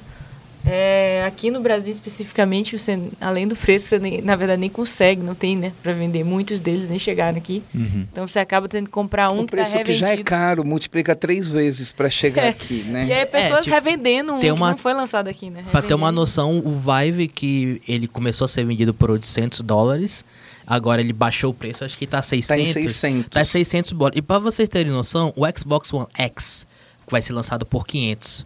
Então, mesmo depois, o Vive ainda é mais caro do que o, o, o, O top de o linha top da- dos videogames. Sem Fora contar o que PC, você ainda né? precisa do Fora- computador. E, e isso é só É. a a o aparelho, ainda É. falta o computador, que também tem que ser uma parada bem robusta. Uhum. Então é uma parada muito, muito cara ainda. Até pros Estados Unidos é caro, imagina pra cá. O PlayStation ainda é- vai ser um pouco mais acessível, porque se você já tem um PlayStation 4, né? Você só Facilita. compra o headset, não sai tão caro. E entre todos é o headset mais barato também? E isso, e É. dá mais em conta. Antes É. do, da, do Windows, né, que vai vir aí. Uhum. Mas tá- tem um lance 300 também dólares. que eu acho que o pessoal às vezes acaba não levando tanto em conta, que é o fato de ter que reaprender a fazer jogo em VR. Ah, entendeu? Porque todas sim. as gerações de videogame elas foram mudando. Claro que o pessoal vai criando narrativas diferentes. Uhum. Cada vez a gente vê saindo um jogo aí num estilo novo que a gente não tinha ouvido falar, vão se Aham. criando estilos de jogos, mas todos seguem basicamente uma mesma linha. A receita de bolo não funciona, não. Exatamente, Tem que a receita não funciona. Porque é o seguinte, ah, vamos pegar o Call of Duty então e vamos botar em VR. Não, Não. Não, Você vê funciona. que o Resident Evil mesmo, você em VR, você às vezes tá, o menu aparece e o menu tá tipo atrás das coisas, entrando nas coisas, debaixo da mesa, cadê, Exatamente. cadê?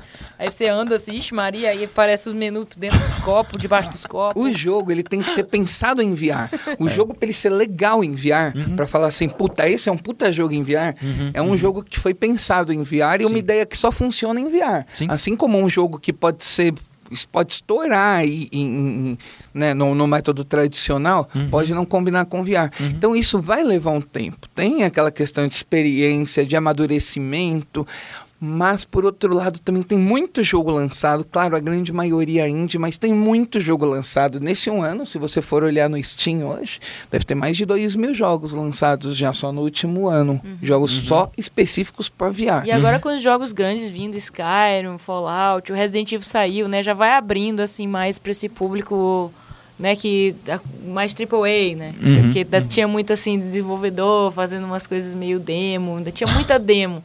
Mas agora tá Vocês começando acham- a aparecer full games, né? Então, E, vocês acham que falta, de certa forma, apoio dessas grandes publishers? Tipo, eles mesmo não têm. Parece que eles ficam muito em Isso. cima. Não, não existe uma publisher para VR ainda, assim, específica, uma publisher grande para VR.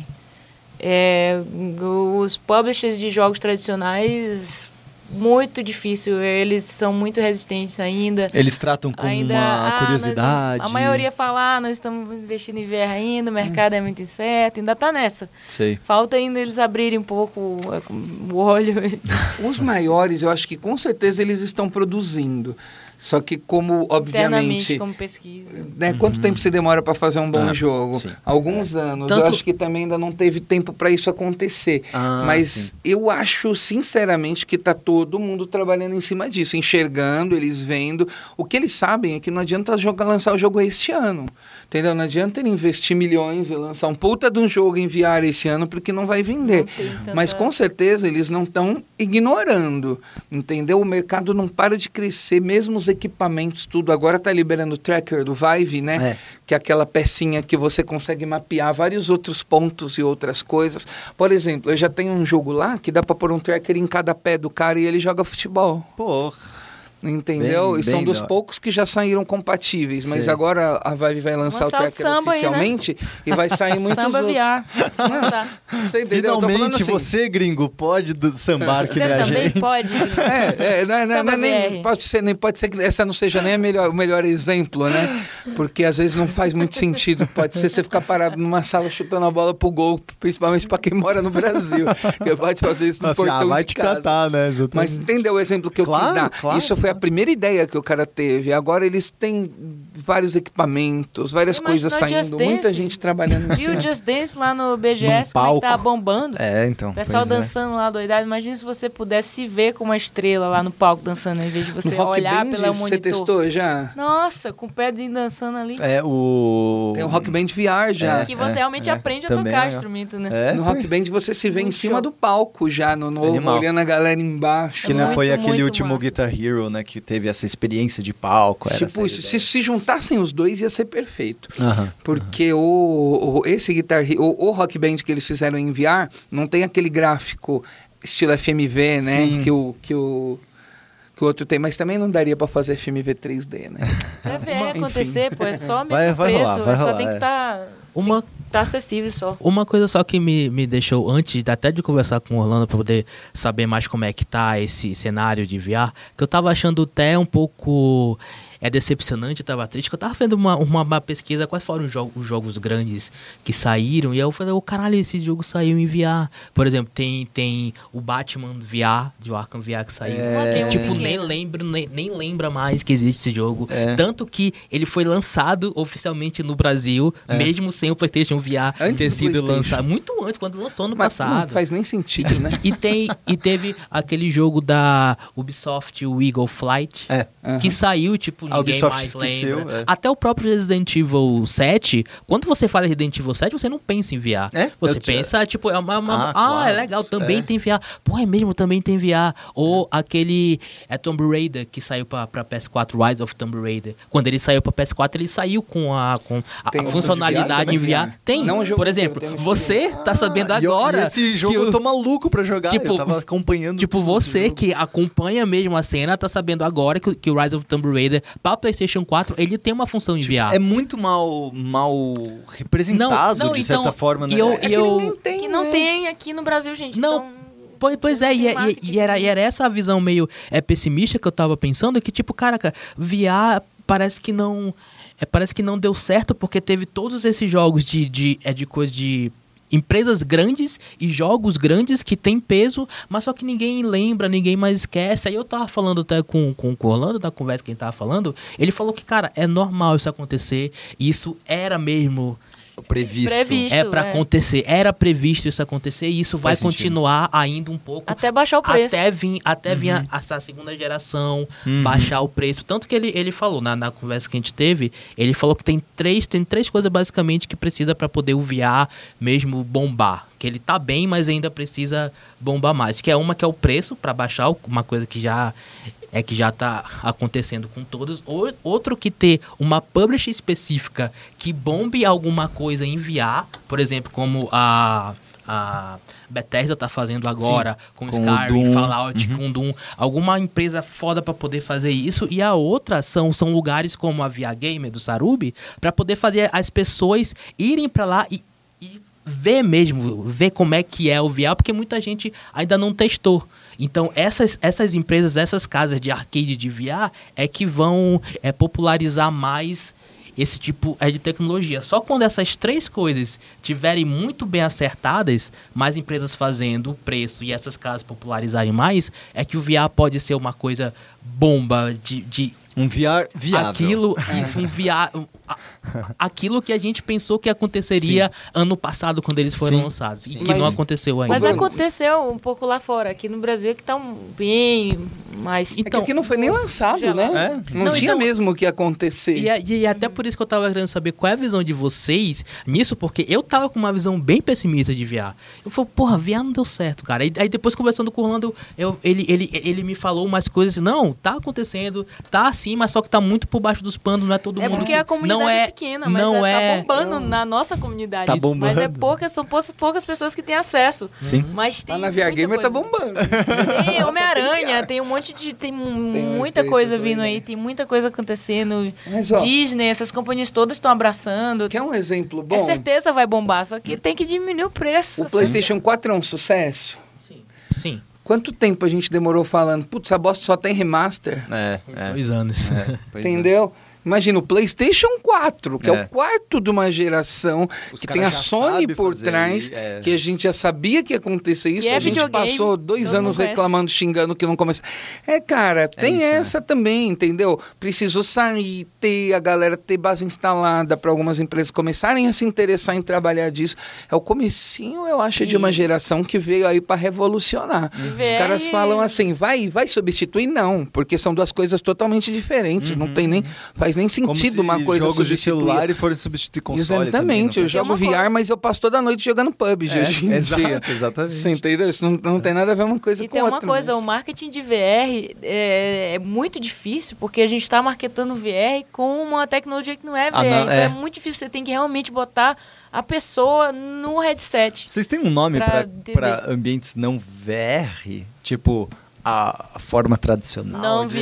Fala É, tradicional normalmente. Uma coisa Não meio, meio tro- trouxas do, do Harry Potter, sabe? Assim, tipo, é Que algo é um- não mágico. Eu falo normalmente tradicional mesmo. Mas você quer um outro exemplo? Eu estava falando com o Bruno também um pouquinho antes. A gente tem feito muito, muito, muito evento para empresas. ah, sim. Entendeu? Tem muita empresa contratando para fazer os eventos dele. Agora, por exemplo, eu vou sair daqui, vou retirar, vou ainda lá buscar, que eu deixei o pessoal todo cuidando de um evento hoje da Votorantim. Uhum, Por exemplo, essa amanhã eu tenho uma reunião com a Red Bull, na sexta eu vou falar com a Intel. uhum. Então todo mundo está meio trabalhando, expondo e colocando isso em shopping, em feiras, em eventos. Isso é verdade. Dentro do mercado que ele já tem como estar, como ele tem onde atuar, onde é, vi- é- é- é financeiramente viável Sim. para um cara fazer alguma coisa, está rolando. Por exemplo, a maioria dos desenvolvedores VR hoje, eles têm ganho dinheiro fazendo esse tipo de trabalho, desenvolvendo software para a empresa. É. Por exemplo, chega uma empresa ali e fala, ah, uma Colgate, eu quero um aplicativo tá, de 30 minutos, de 30 segundos para a gente pôr na loja, que o cara pega a escova de dente, faz não sei o que e tal. Beleza. O cara vai produzir isso que você quer uns ad games, né? Uhum. Que a gente j- j- já, já conhece bem, mas tem muita gente trabalhando isso em VR. E é legal pra caramba, porque Claro, o nossa. próprio gente- cara que tá fazendo a publicidade lá vai poder explorar coisas Claro. que a gente tá novas, vivendo do agora- zero. Como eu falei, quebrou outra parede, É. você entendeu? O que a gente está vivendo agora é exatamente o que aconteceu quando a internet surgiu, quando os Aham. computadores surgiram. Todo mundo falava o quê? Você tem que usar um computador. Teve uma resistência enorme. Uhum, uhum. Na época que surgiu o computador, era loucura você chegar pra uma pessoa e dizer que você ia ficar na internet. Que isso? É? Fazer pagar conta na internet. Imagina naquela época a resistência que foi o tempo que demorou pra gente abraçar a internet. Pra E gente hoje ter em coragem dia- de usar o cartão de crédito Sim, na é. internet. O terror. É. Até hoje tem pessoas Tem que, que não, não têm coragem. Cara, meus e é engraçado porque Hoje, uma- se né, cobrarem uma coisa errada, eu ligo pro cartão na hora. Eu cancelo isso. Cancela isso. é- Imagina Não, uma coisa que tem que botar na cabeça Sim. e vestir, e é muito estranho. Sim, sim, eu entendo o que você quer dizer. Cara, então, aproveitando que a gente já. se- Nossa, se bobear por mim aqui, a gente fica cinco horas falando. Bora mudar pro shopping, Isso que eu vamos fica continuar até de no bar. amanhã. Mas eu tenho, eu tenho uma pergunta, aproveitando inclusive um gancho que você falou aí, Sarubi, que é o seguinte. Você mencionou que a gente está no momento telejogo é, do VR. Para vocês, qual que vai ser o momento Xbox X do VR? Ai, cara, pensando em limite agora é muito difícil, principalmente que acompanhando a lei de Moore, a gente chegou numa época que tudo cresce rápido demais. Eu desacreditei da velocidade que o VR chegou, como eu estava comentando. Quando eu vi o Oculus Rift mesmo lá no Kickstarter e tal, não acreditei que ele ia chegar com a qualidade que ele realmente chegou. Entendeu? Então é bem difícil falar. Mas eu vejo que em pouquíssimo tempo a gente vai ter dispositivos muito pequenos, possivelmente até integrados, uma lente de contato, por exemplo, que funciona como tela, algo nesse sentido. O Sony já está porque... até desenvolvendo Ah, uma o Google Glass, por vídeos exemplo, com já era realidade. E carrega a lente com seus piscares dos olhos. Nossa. Nossa. Nossa, Ai. é muito futurístico. Então deixa eu né? pensar outra coisa, que essa O já Palmer foi. Saiu da, o saiu da Oculus, né? E agora É. tá em pesquisas aí, né? De- Ainda de é interface. começo, mas de Palmer louco, mexer né? realmente com direto no cérebro, né? Sistema neural e tudo mais. Então o negócio tá indo para um nível Matrix já, cara. Realmente, eu acho que o passo agora é os equipamentos diminuírem de tamanho, ficarem menores, mais confortáveis, com maior resolução. Isso. Já Menos tem cabos. menos cabos. O cabo meio meio Menos tá câmeras. quebrando, né? É, já, tá- já tá- existe tá um equipamento? É, já tá- que já já, está funciona. Ele ainda tá com pouco acesso e tal, mas já existe, já tem como funcionar. Uhum. É que pro VR não pode ter nenhum segundo de atraso na transmissão da imagem pro headset. É, Porque faz senão- toda a diferença. Sua mão acompanhar em tempo. Então aí não pode ter um segundo de lag. Claro, claro. Fica de tonto, É. vomita, aquela tontura louca, parece que tá de ressaca. Mas é um ponto mais fácil, né? Uhum. Transmitir a imagem sem fio. Isso a gente já tá em vias D, assim. Eu vou chutar que em 10 anos a gente vai estar rindo.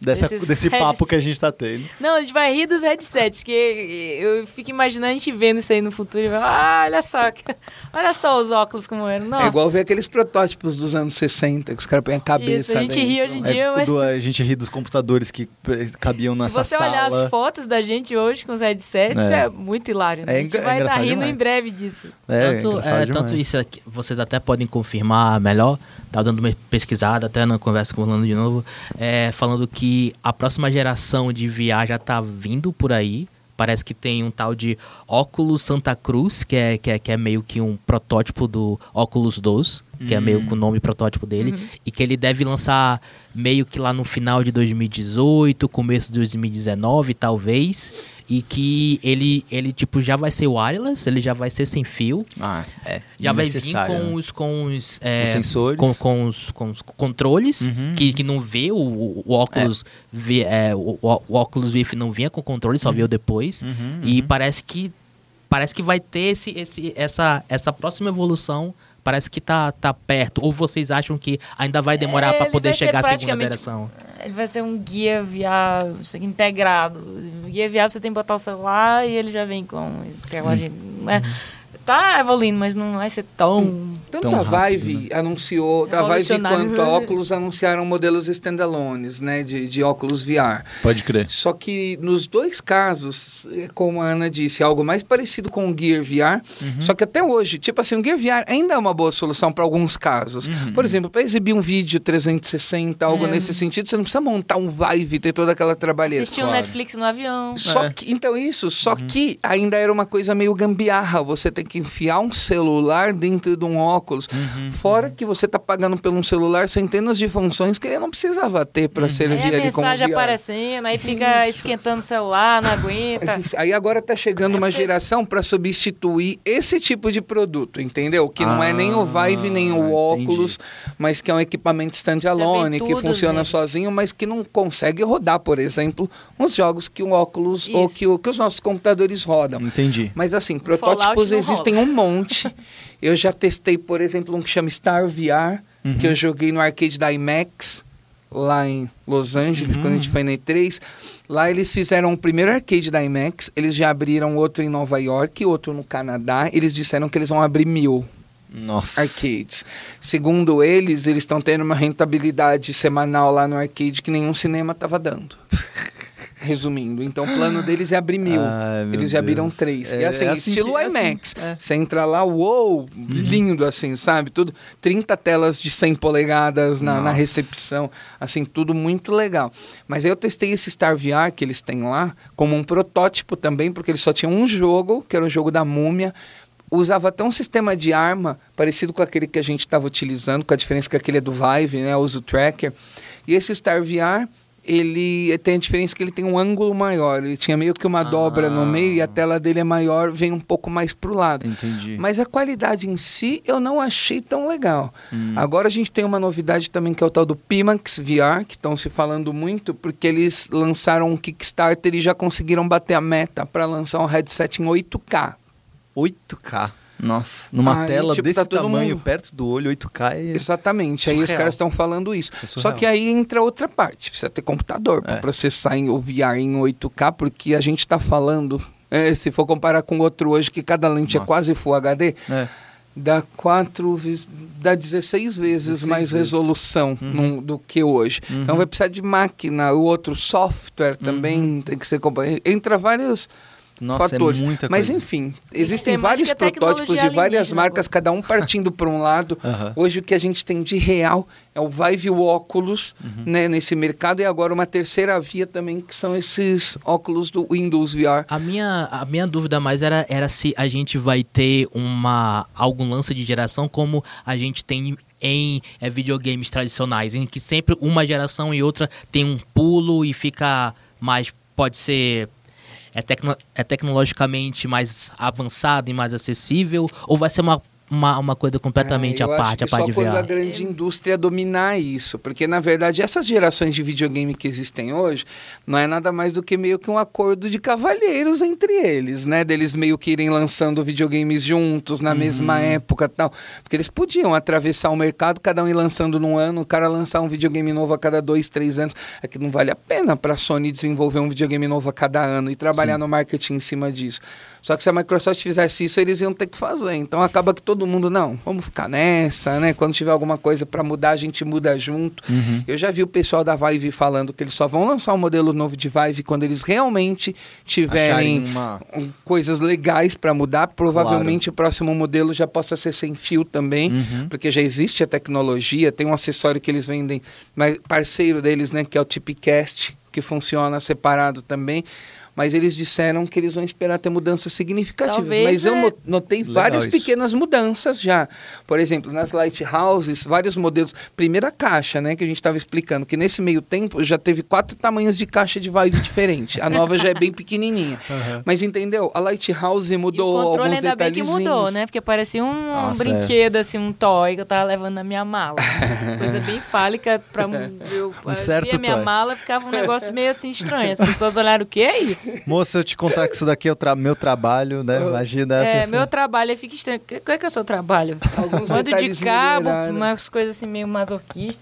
E uns controles assim. eh, Gente, o controle do Vive primeiro, o que, que era aquilo? Eles mudaram o cabo também, né? Antes era um cabo que eram três cabos colados um no outro, agora é um cabo só arredondado. Enfim, eles estão É, fazendo pequenas essas- mudancinhas, Aham, mas nada tão relevante. O, O, de do- mais o legal. Do, o do Microsoft eu acho que vai ser um grande game change quando lançar, né? Porque já lançou.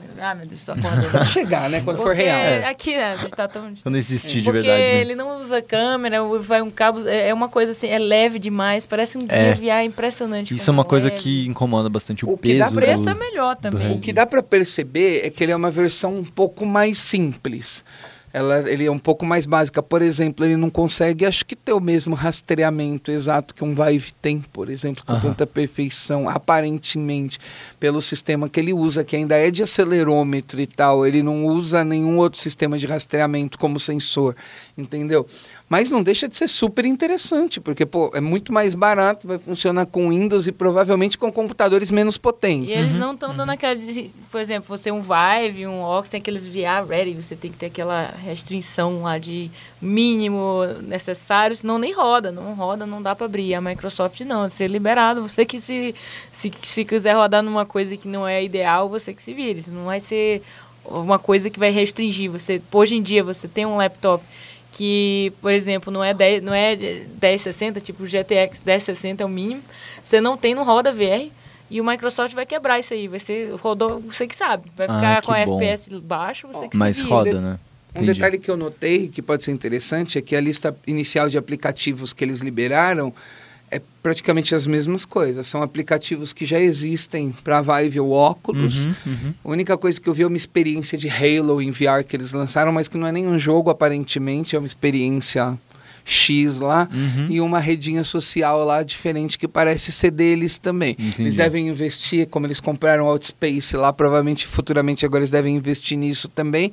Mas eram basicamente os mesmos aplicativos. Eu vi que eles estavam focando em aplicativos de vídeo 360, não só jogos. Uhum. Sabe? E aí é aquela questão, computador, já o mesmo computador, o, o- computadores diferentes, um bem mais potente, um bem menos potente, os dois conseguem rodar o mesmo jogo. Um Entendi. você vai conseguir ter assim muito mais o qualidade e DK1, o né? outro você vai ter menos. Ué. Como o a própria no começo era Microsoft. assim, né? E tem vários modelos diferentes. Por exemplo, mesmo para o mesmo sistema para o Windows, tem o da Samsung, que tem duas telas e uma resolução maior, e tem o da Lenovo, que era uma tela só, um pouco mais barato, com uma resolução menor. Uhum. Então a gente começa a entrar naquela coisa já meio genérica também de computadores, que é você escolher o que é melhor para você de acordo com Claro. o preço, com o que você pode. E, e vai. E vai abrindo. Isso agora acho que não tem limite, não. Vai vir é, headset no quilo agora. É. A concorrência vai acerrar agora que vai, o negócio vai acerrar. Muito Hum. bem, muito bem. Gente, é, que conversa maravilhosa. Esse, esse foi, acho que, um dos podcasts mais divertidos que eu já fiz. Eu posso só Faça, faça fazer um, uma última pergunta. um próximo adendo? Que eu tava querendo falar muito sobre a minha experiência com VR. Claro. Porque eu tava vendo você falando da sua experiência VR, como foi incrível, como foi sensacional, você viu. Uhum. Pra mim não é isso. É isso que eu queria falar. Porque, é caso vocês não saibam, eu sou deficiente, eu sou cego de um olho.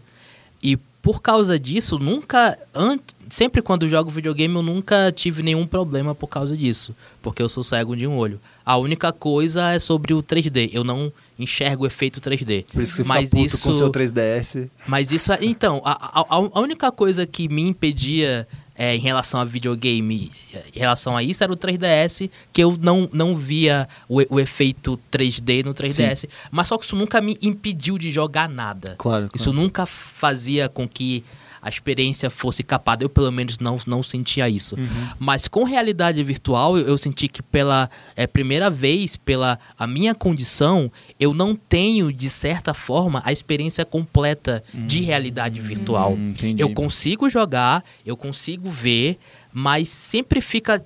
Eu, eu não tenho como saber como que seria. Eu acho que vocês teriam, tipo, tentem jogar VR com, Com um olho só. Um olho só. olho Você não tapado. tem a perspectiva de, de depth, 3D, de né? profundidade em En- 3D. Então, né? aí eu, eu, eu não sei como, como é jogar em forma completa, porque eu não tenho outro olho para poder saber disso. Mas eu sempre tenho essa sensação que eu não consigo ficar completamente imerso naquela experiência. Aham, uhum. Eu nunca consigo realmente entrar. Sempre fica alguma coisa que me impede. Não sei se é por causa dessa falta da outra visão, de efeito 3D que o óculos dá. Mas eu sempre tive essa sensação. E mas é, é, eu até é uma última pergunta que eu tava querendo falar para vocês. O único jogo até agora, eu joguei poucos jogos de VR. É, mas o, o, o único jogo que eu consegui ter uma imersão um pouco maior e eu senti, porra, isso daqui parece que é igual ao que eu sempre ouço de experiências. Foi o Super Hot VR. Que foi em uma. Em, quando eu tava jogando, teve certos momentos em que eu consegui meio que é, desligar da realidade e entrar realmente. E eu tava na. E eu tava dentro daquele jogo. Mas foi muito, muito breve. E eu até tava querendo perguntar de vocês, já que vocês jogam, vocês vêm enviar, vocês fazem isso há, há muitos anos já agora. É, se vocês têm alguma tipo de experiência, qual é o melhor jogo, a melhor experiência de VR ou uma é, porta de entrada legal para pessoa ter essa sensação, essa, essa experiência completa de VR para vocês? Pra mim, até agora, é Super Hot Super VR, Hot VR. porque ele foi o único que conseguiu mesmo imergir quase como é a experiência com que eu ouço todo mundo falar. Sim. Mas pra vocês, qual, qual que foi? Ou qual que vocês acham que é o melhor? Eu diria Job Simulator. Ah, Ah, pode crer. ele é bem intuitivo, ele até qualquer pessoa pega e joga pick and play. Eu acho que o Super Hot é legal, mas talvez uma pessoa que não é acostumada com jogos, Uhum. é, Que não conhece a linguagem, tiro, de né, coisa, de- talvez fique um pouco ah, exige um pouco físico seu demais, talvez. E o Job Simulator é bem você pode fazer o que quiser, é uma coisa mais intuitiva, criança pega, velho pega, todo mundo. Acho que Sim. é para todo mundo, é uma coisa mais simples. Pegou e você já entendeu o que, que é. Todo mundo já trabalhou num supermercado, numa lanchonete, eu já viu, entende, entendeu? Uhum, uhum. É, eu acho mais global. É um jogo que você pode dar para qualquer pessoa jogar. É, acho que vocês citaram dois exemplos ótimos, né? Porque o Super Hot é um jogo muito legal, já voltado para quem curte jogo, para quem está acostumado a jogar, muitas vezes até para quem já sabe o que é o Super Hot, já uhum. conhece. O Super Hot é um caso de que era um jogo que foi feito tradicionalmente, do modo é tradicional, mas que parece que ficou, ficou melhor, melhor, em VR é. do que da forma tradicional, porque a ideia do jogo tem tudo a ver com o VR. Não sei para quem não sabe, para quem nunca jogou Super Hot, no jogo, o tempo só passa, só se movimenta quando o seu personagem se movimenta. Então, se um cara dá um tiro em você e você tá parado, a bala fica parada no meio do caminho. Ela espera ser um movimento para ela conseguir se mexer também.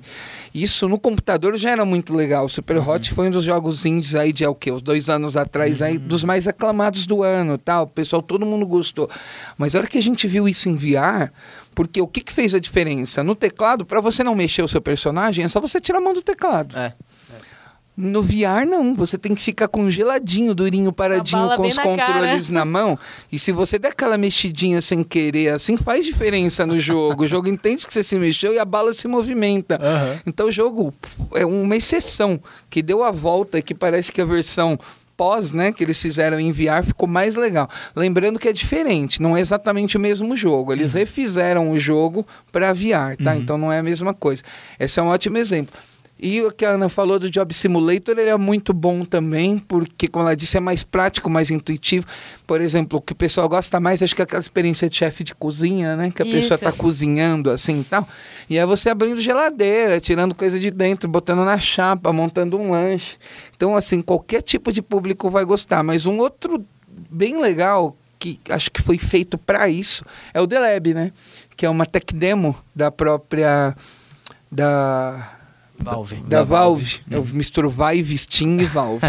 da própria Valve, que é basicamente uma tech demo com sete, oito experiências diferentes em VR, cada uma de um estilo, todas bem legais. Tem uma que, por exemplo, você entra num sistema solar. Por exemplo, não é muita coisa, é você no meio do sistema solar.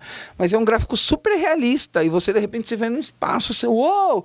Todo Esse mundo é se assusta, é bem legal. Uhum. E aí, no mesmo jogo, você entra num outro que você pode ver um corpo humano por dentro, você vai escaneando o corpo. No outro, você tem um joguinho de arco e flecha. Sim, entendeu? Sim. No outro, você consegue andar dentro de um cenário realista, como se você estivesse. Tem quatro pontos turísticos e você anda Entendeu? Ele mostrando várias um coisinhas assim que o VR pode fazer, como eu disse, uma tech demo mesmo. Sim, sim, mas sim. assim, é um ótimo exemplo também, bem legal para quem quiser conhecer. Qual é, qual, qual é o jogo que é mais solicitado lá na VR Gamer? Ou que o pessoal curte mais jogar lá? Super Hot. O, é, o, o, Super Hot está entre os principais, mas eu acho que a maioria da galera ainda joga Serial Sam. É o Serial Sam VR, que chama The Last Rope. Uhum. É uma versão só para VR. O Job Simulator é um dos jogos mais jogados, o The Lab, uhum. todos esses que a gente falou. Mas o mais de todo é o Serial Sam. Mas é porque o, o jogo. Silvio Santos. Silvio Santos. Silvio Santos. Silvio Santos VR. O jogo, ele Show do milhão VR. Show do, do milhão ele é um jogo basicamente simples que todo mundo consegue jogar porque você pega as armas e você fica parado atirando. Aquele jogo clássico de fliperama que você parava na frente do shopping lá é, é algo naquele sentido. Só que aí entra a parte ridícula do jogo, que é você pegar aquelas armas gigantes, uma com cada mão, sabe? É. De Serial Sam. É, é. E é muito legal você Sim. vendo você se movimentando e você vendo aquela arma de 3 metros de altura, assim, uma metralhadora, um canhão na sua mão. Entendi. E aí tem o fato de ser multiplayer, que ajuda muito. Uhum. O pessoal que joga Serial Sam, a grande maioria é por jogar em duas pessoas. Entendi. E jogam juntos. E aí vai de tudo, como eu disse. Tem namorada jogando com namorado, pai jogando com filho, mulher jogando com marido marido e por aí vai. Tem, Tem eu quero dar um hi-fi aí pro pessoal da Árvore, porque é, eles fizeram uma experiência que eu acho que vale a pena ser citado, não está online, infelizmente só em eventos. O Belief, que é chamado Belief, né? Eles fizeram em duas semanas, impressionante. E é uma experiência que qualquer pessoa pega. Eu fiquei impressionado esses dois últimos dias, eu estava na Bienal. E você é, mostra um pouquinho de tudo em VR, tipo, você tem um pouquinho de cada experiência. E você tem um momento que você olha as coisas grandes, pequenas, você entra numa caverna e tem aí todo mundo se abaixa na caverna, tem aquela sensação de meio claustrofóbico, aí depois você sai, olha o mundo e você tem que cruzar uma ponte e você tá olha a sensação de altura, de medo de altura. E você tem todas essas sensações numa experiência bem curta, tipo três minutos. E foi assim, acho que é uma boa, foi uma boa primeira impressão para É, várias é pessoas. bem legal mesmo. É pena que não dá para todo mundo testar, mas é que ele é focado na imersividade. Tá. Então a pessoa tá andando, ela só carrega com ela uma tocha. E tem o uma que eles tocha fizeram realmente na mão. É uma tocha mesmo. Eles pegaram um toco igual a tocha Lá e colocaram um Butantan. tracker na ponta. Lá no então Butantan, o cara um carrega madeira. meio que uma tocha mesmo. De real mesmo. E aí o que acontece? Você tem que colocar fogo na tocha em determinados momentos. E qua- eu fiz um evento com o pessoal da Árvore lá no Red Bull Station, acho que a gente comentou, que foi Uhum. E foi justamente feito esse. para esse evento, o em duas semanas é. tiveram que fazer. E aí o que, que eles colocaram? As tochas, existia, por exemplo, uma tocha física real Aham. do lado de fora. e, por exemplo, a hora que o cara passa na pontezinha lá, tinha uma Realmente uma madeira, no madeira. chão, servindo como a pontezinha. Na mesma posição Então, a da hora que a ponte. pessoa ia acender a Que tocha, ela encostava realmente na, Na tocha, ela tocha. sentia. Isso durante umas duas vezes. Nossa, ela ia dando a gente, volta, que a hora que ela passava na, na pinguela lá, né? Como a pessoa chama, realmente tinha uma madeira embaixo. então, isso incrível. realmente Isso traz até uma idoso, imersividade é, o muito legal. idoso, todas as idades, pegava e jogava. Tipo, a gente tava lá com, na Bienal, é, num evento Blast, ontem, dois dias. Ontem terminou. E o Pixel tava lá também. O Pixel, o Pixel Rip, é, pessoal que joga, é, tipo um idoso, uma pessoa chegou, era difícil explicar. Aperte dois botões, os- as crianças também. Se você não fosse da geração dos anos 80, ficava complicado. Mas o, a, o Belief, todo mundo pegou e assim, a gente tem que ter orgulho, que é feito aqui no Brasil, né, pro brasileiro. Eu acho legal a gente dar um hi-fi aí, porque é, eu acho que é uma muito boa primeira impressão. Qualquer um pega e joga. Porque eu acho que, assim, VR não, não é só pra game. A gente fala qual é o melhor jogo. Assim, é uma mídia, não é esse jogo. Então tem tanta coisa aí que pode ser feito que eu acho legal também ter uma. Acho que a primeira impressão é bom ser uma coisa que não seja só jogo. Porque tem muita gente aí que pode fazer tanta coisa legal que às vezes, que for só um jogo, Uhum, ah, não é pra mim, é jogo, não sou acostumado. Tem aquela quebra, aquela barreira. Sim. E VR é muito mais que isso, muito mais que jogo. É uma coisa que vai mudar realmente o jeito que a gente vive, tudo, o futuro e tudo. então acho que uma- é bom uma experiência, uma primeira impressão, tipo um job simulator, uma coisa que nem necessariamente é um jogo. Sim. O Belief encaixou perfeitamente, tipo, idosos e crianças, qualquer um pegava e tinha essa primeira impressão do que, um pouquinho do que a VR é capaz, né? A realidade virtual é capaz. E acho que isso que a gente, acho que é uma primeira impressão boa pra VR é isso. É. Não necessariamente o jogo, mas algo que você veja um pouquinho de cada, tipo essa demo que você falou também. Uhum. Eu acho que até é, em relação às experiências, está tá rolando muito agora de que filmes, muitos blockbusters, sempre fazem algum tipo de experiência. Até o, até o Sarubi fez o do John Wick, né? Do John, Wick, saiu um jogo inteiro, na verdade. Eles Ah, fizeram é? um jogo inteiro, John Wick Chronicles. Mas tem muitos filmes saindo. Por exemplo, Liga da Justiça tá saindo uma experiência agora. O, o Ghost in the Shell saiu uma experiência. O Último Homem-Aranha saiu uma experiência. Lego Batman saiu também. Lego Ah, Batman que sai. legal. Então, tem muita coisa. A maioria tá saindo. E tá entrando meio que num barco, como aquele que eu tava falando das empresas que acabam desenvolvendo softwares para divulgar seus produtos.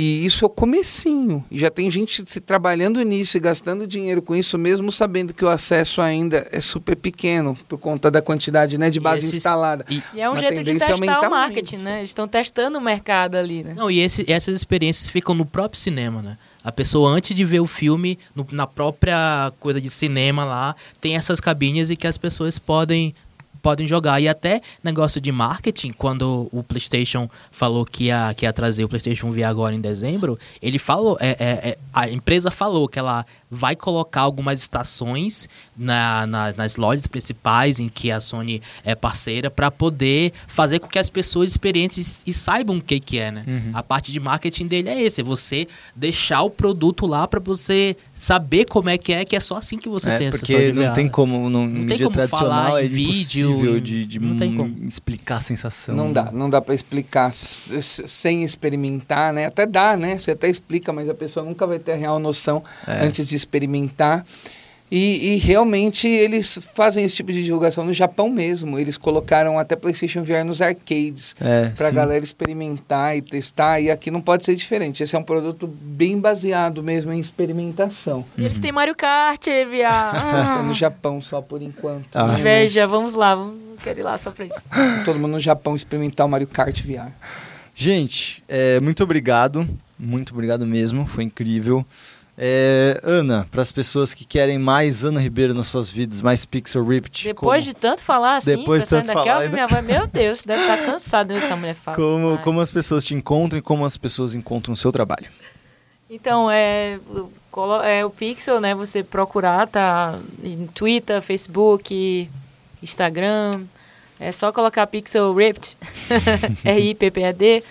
Steam também pode seguir lá na Steam. A gente tem também no site do Pixel, www.pixelrip.com. Pode até botar na. se inscrever no e-mail lá. A gente não vai ficar mandando mensagem demais e notícia demais, que a gente não é corporação assim. Só vai mandar, a gente morreu. Notícias importantes. O jogo vai sair. Entendi. Morremos. Não vai sair. Algo importante, então quem quiser se inscrever tem lá também no site. E é isso, eu tô aqui agora morando em São Paulo, então eu vou estar mais presente aí no, né, aqui no, nos eventos. Eu tô indo agora pro SB Games, numa palestra lá, é, agora na SB Games. Em Curitiba. Isso. Uhum. Eu vou estar dando uma palestra lá, junto com o Orlando até e o Rafa da Schoolfish, a gente vai estar no painel de VR. E aí vou estar mais presente aqui na indústria de games, eu tô feliz. Voltando, voltei pro Brasil, tô comendo muito feijoada, arroz, farofa. Acostumou com o beco do Batman? Ah, eu vi outro dia o canhão de luz, eu não consegui encontrar. Entendi. Ela adora o beco do Batman. Estou ela ficou atrás, fissurada no estou beco atrás do do, Batman. be, do Do Batman. Beco do Batman você ainda não foi? É Ah, que incrível. ele é propaganda bonito. enganosa, É né? enganosa, não tem na- nenhum Batman. Mas eu vi vários canhões de luz vindo de lá, Pois fiquei é. pensando que vai ver, Não. é isso, É, deve ser o é um absurdo, é um absurdo. É, o São Paulo não sabe Tá se faltando. marketear. Leandro, você me conte como as pessoas podem ter mais você e mais VR Gamer na sua vida. Fala, faz, pode fazer o jabazão. Bom, acho que não preciso muito mais, né? Porque se a gente não deixou ainda as pessoas com vontade de experimentar. e Nossa, como a eu tô também- maluco pra ir pra, pra VR Game agora. Você não foi até hoje. Não né? fui, eu sou, eu sou não um foi por falta desleixado. da gente chamar, né? Não, nem você, nem o Gus. O Gus sempre fala pra eu ir lá. é Até absurdo. quando teve festa lá, você foi viajar. É, eu sou. é. Eu fui na festa. Você Foi a foi primeira também, vez que eu eu te lembro. conheci. É verdade, eu Ó, te é- conheci na festa. Você tinha acabado de chegar, não Isso tinha? foi num dia depois, eu acho que eu cheguei. Aí, ó. Ex-BBB é uma merda, cara. É uma merda. Aí, agenda muito cheia. É, che- cheio de DJ em muitas festas. É, então, exato. Ó, mas eu posso, eu sou testemunha que você já era DJ convidado antes É de verdade. ser ex-BBB. É porque o que eu fiz foi o seguinte, cara. Antes de. Em vez de ser ex-BBB, se me tornar ex-BBB e depois atacar de DJ, primeiro eu ataquei. Eu primeiro eu era DJ, aí depois eu ataquei de BBB, entendeu? Essa que foi, essa foi Entendi. o truque. Mas como onde as pessoas podem encontrar VR Game? Bom, a VR Gamer fica em São Paulo, né? Na Vila Mariana, na rua Dona Inácio Show, a número 373. Mas hoje em dia ninguém mais anota endereço, né? Então é só você procurar VR Gamer aí na, nas mídias sociais, né? No nosso canal no Instagram é só VR Gamer mesmo. E no, no Facebook você vai achar como VR Gamer Brasil, porque já tinha alguma coisa com o nome de VR Gamer É, lá. Faz sentido. Então é fácil de você achar. E por lá você fica inteirado. A gente sempre coloca, vai postando todas as novidades, fala de tudo. Tem o nosso site também, que tem bastante informação interessante, que é vrgamer.com.br. E lembrando que se você quiser ir, a forma mais fácil é entrar pelo site e já agendar o seu horário. Porque como é sujeito à disponibilidade, se você entrar e fizer o agendamento, você chega lá lindamente na hora que você Tudo marcou, tá tudo pronto, você joga, sai Ótimo, feliz. Ótimo. Dá pra jogar multiplayer no Vive até cinco pessoas ao mesmo tempo. Ótimo. Então tem vários jogos que dá pra jogar todo mundo junto, assim fazer uma bagunça junto com os amigos. É bem legal. Em breve a gente vai estar abrindo nossa segunda loja, que vai ser no Shopping Granja Viana, Uhum. aqui em São Paulo também. Se tudo der certo, outras em breve. Muito bem, muito bem. Muito, muito obrigado de verdade. Foi um, um grande prazer. Bruno Isidro, muito obrigado. Como as pessoas encontram mais Bruno Isidro na internet? Por nada, em matérias da Vice. Muito bem, Matheus Paz. E qual é o seu e-mail? Fala o seu, seu, seu Twitter. e-mail, seu Twitter, não. seu Twitter, não, e-mail, Não precisa, não não precisa. precisa. Não. É, mas eu falo. É, Mas é legal o e-mail. é, se, dele, se alguém pô. quiser encontrar, é espantalho555. Isso é fake, tá? Não é fake, não, é real. Pode ir lá. E eu sou o Pedro Falcão, seu host. Vou ficando por aqui. Até semana que vem. Tchau. Valeu.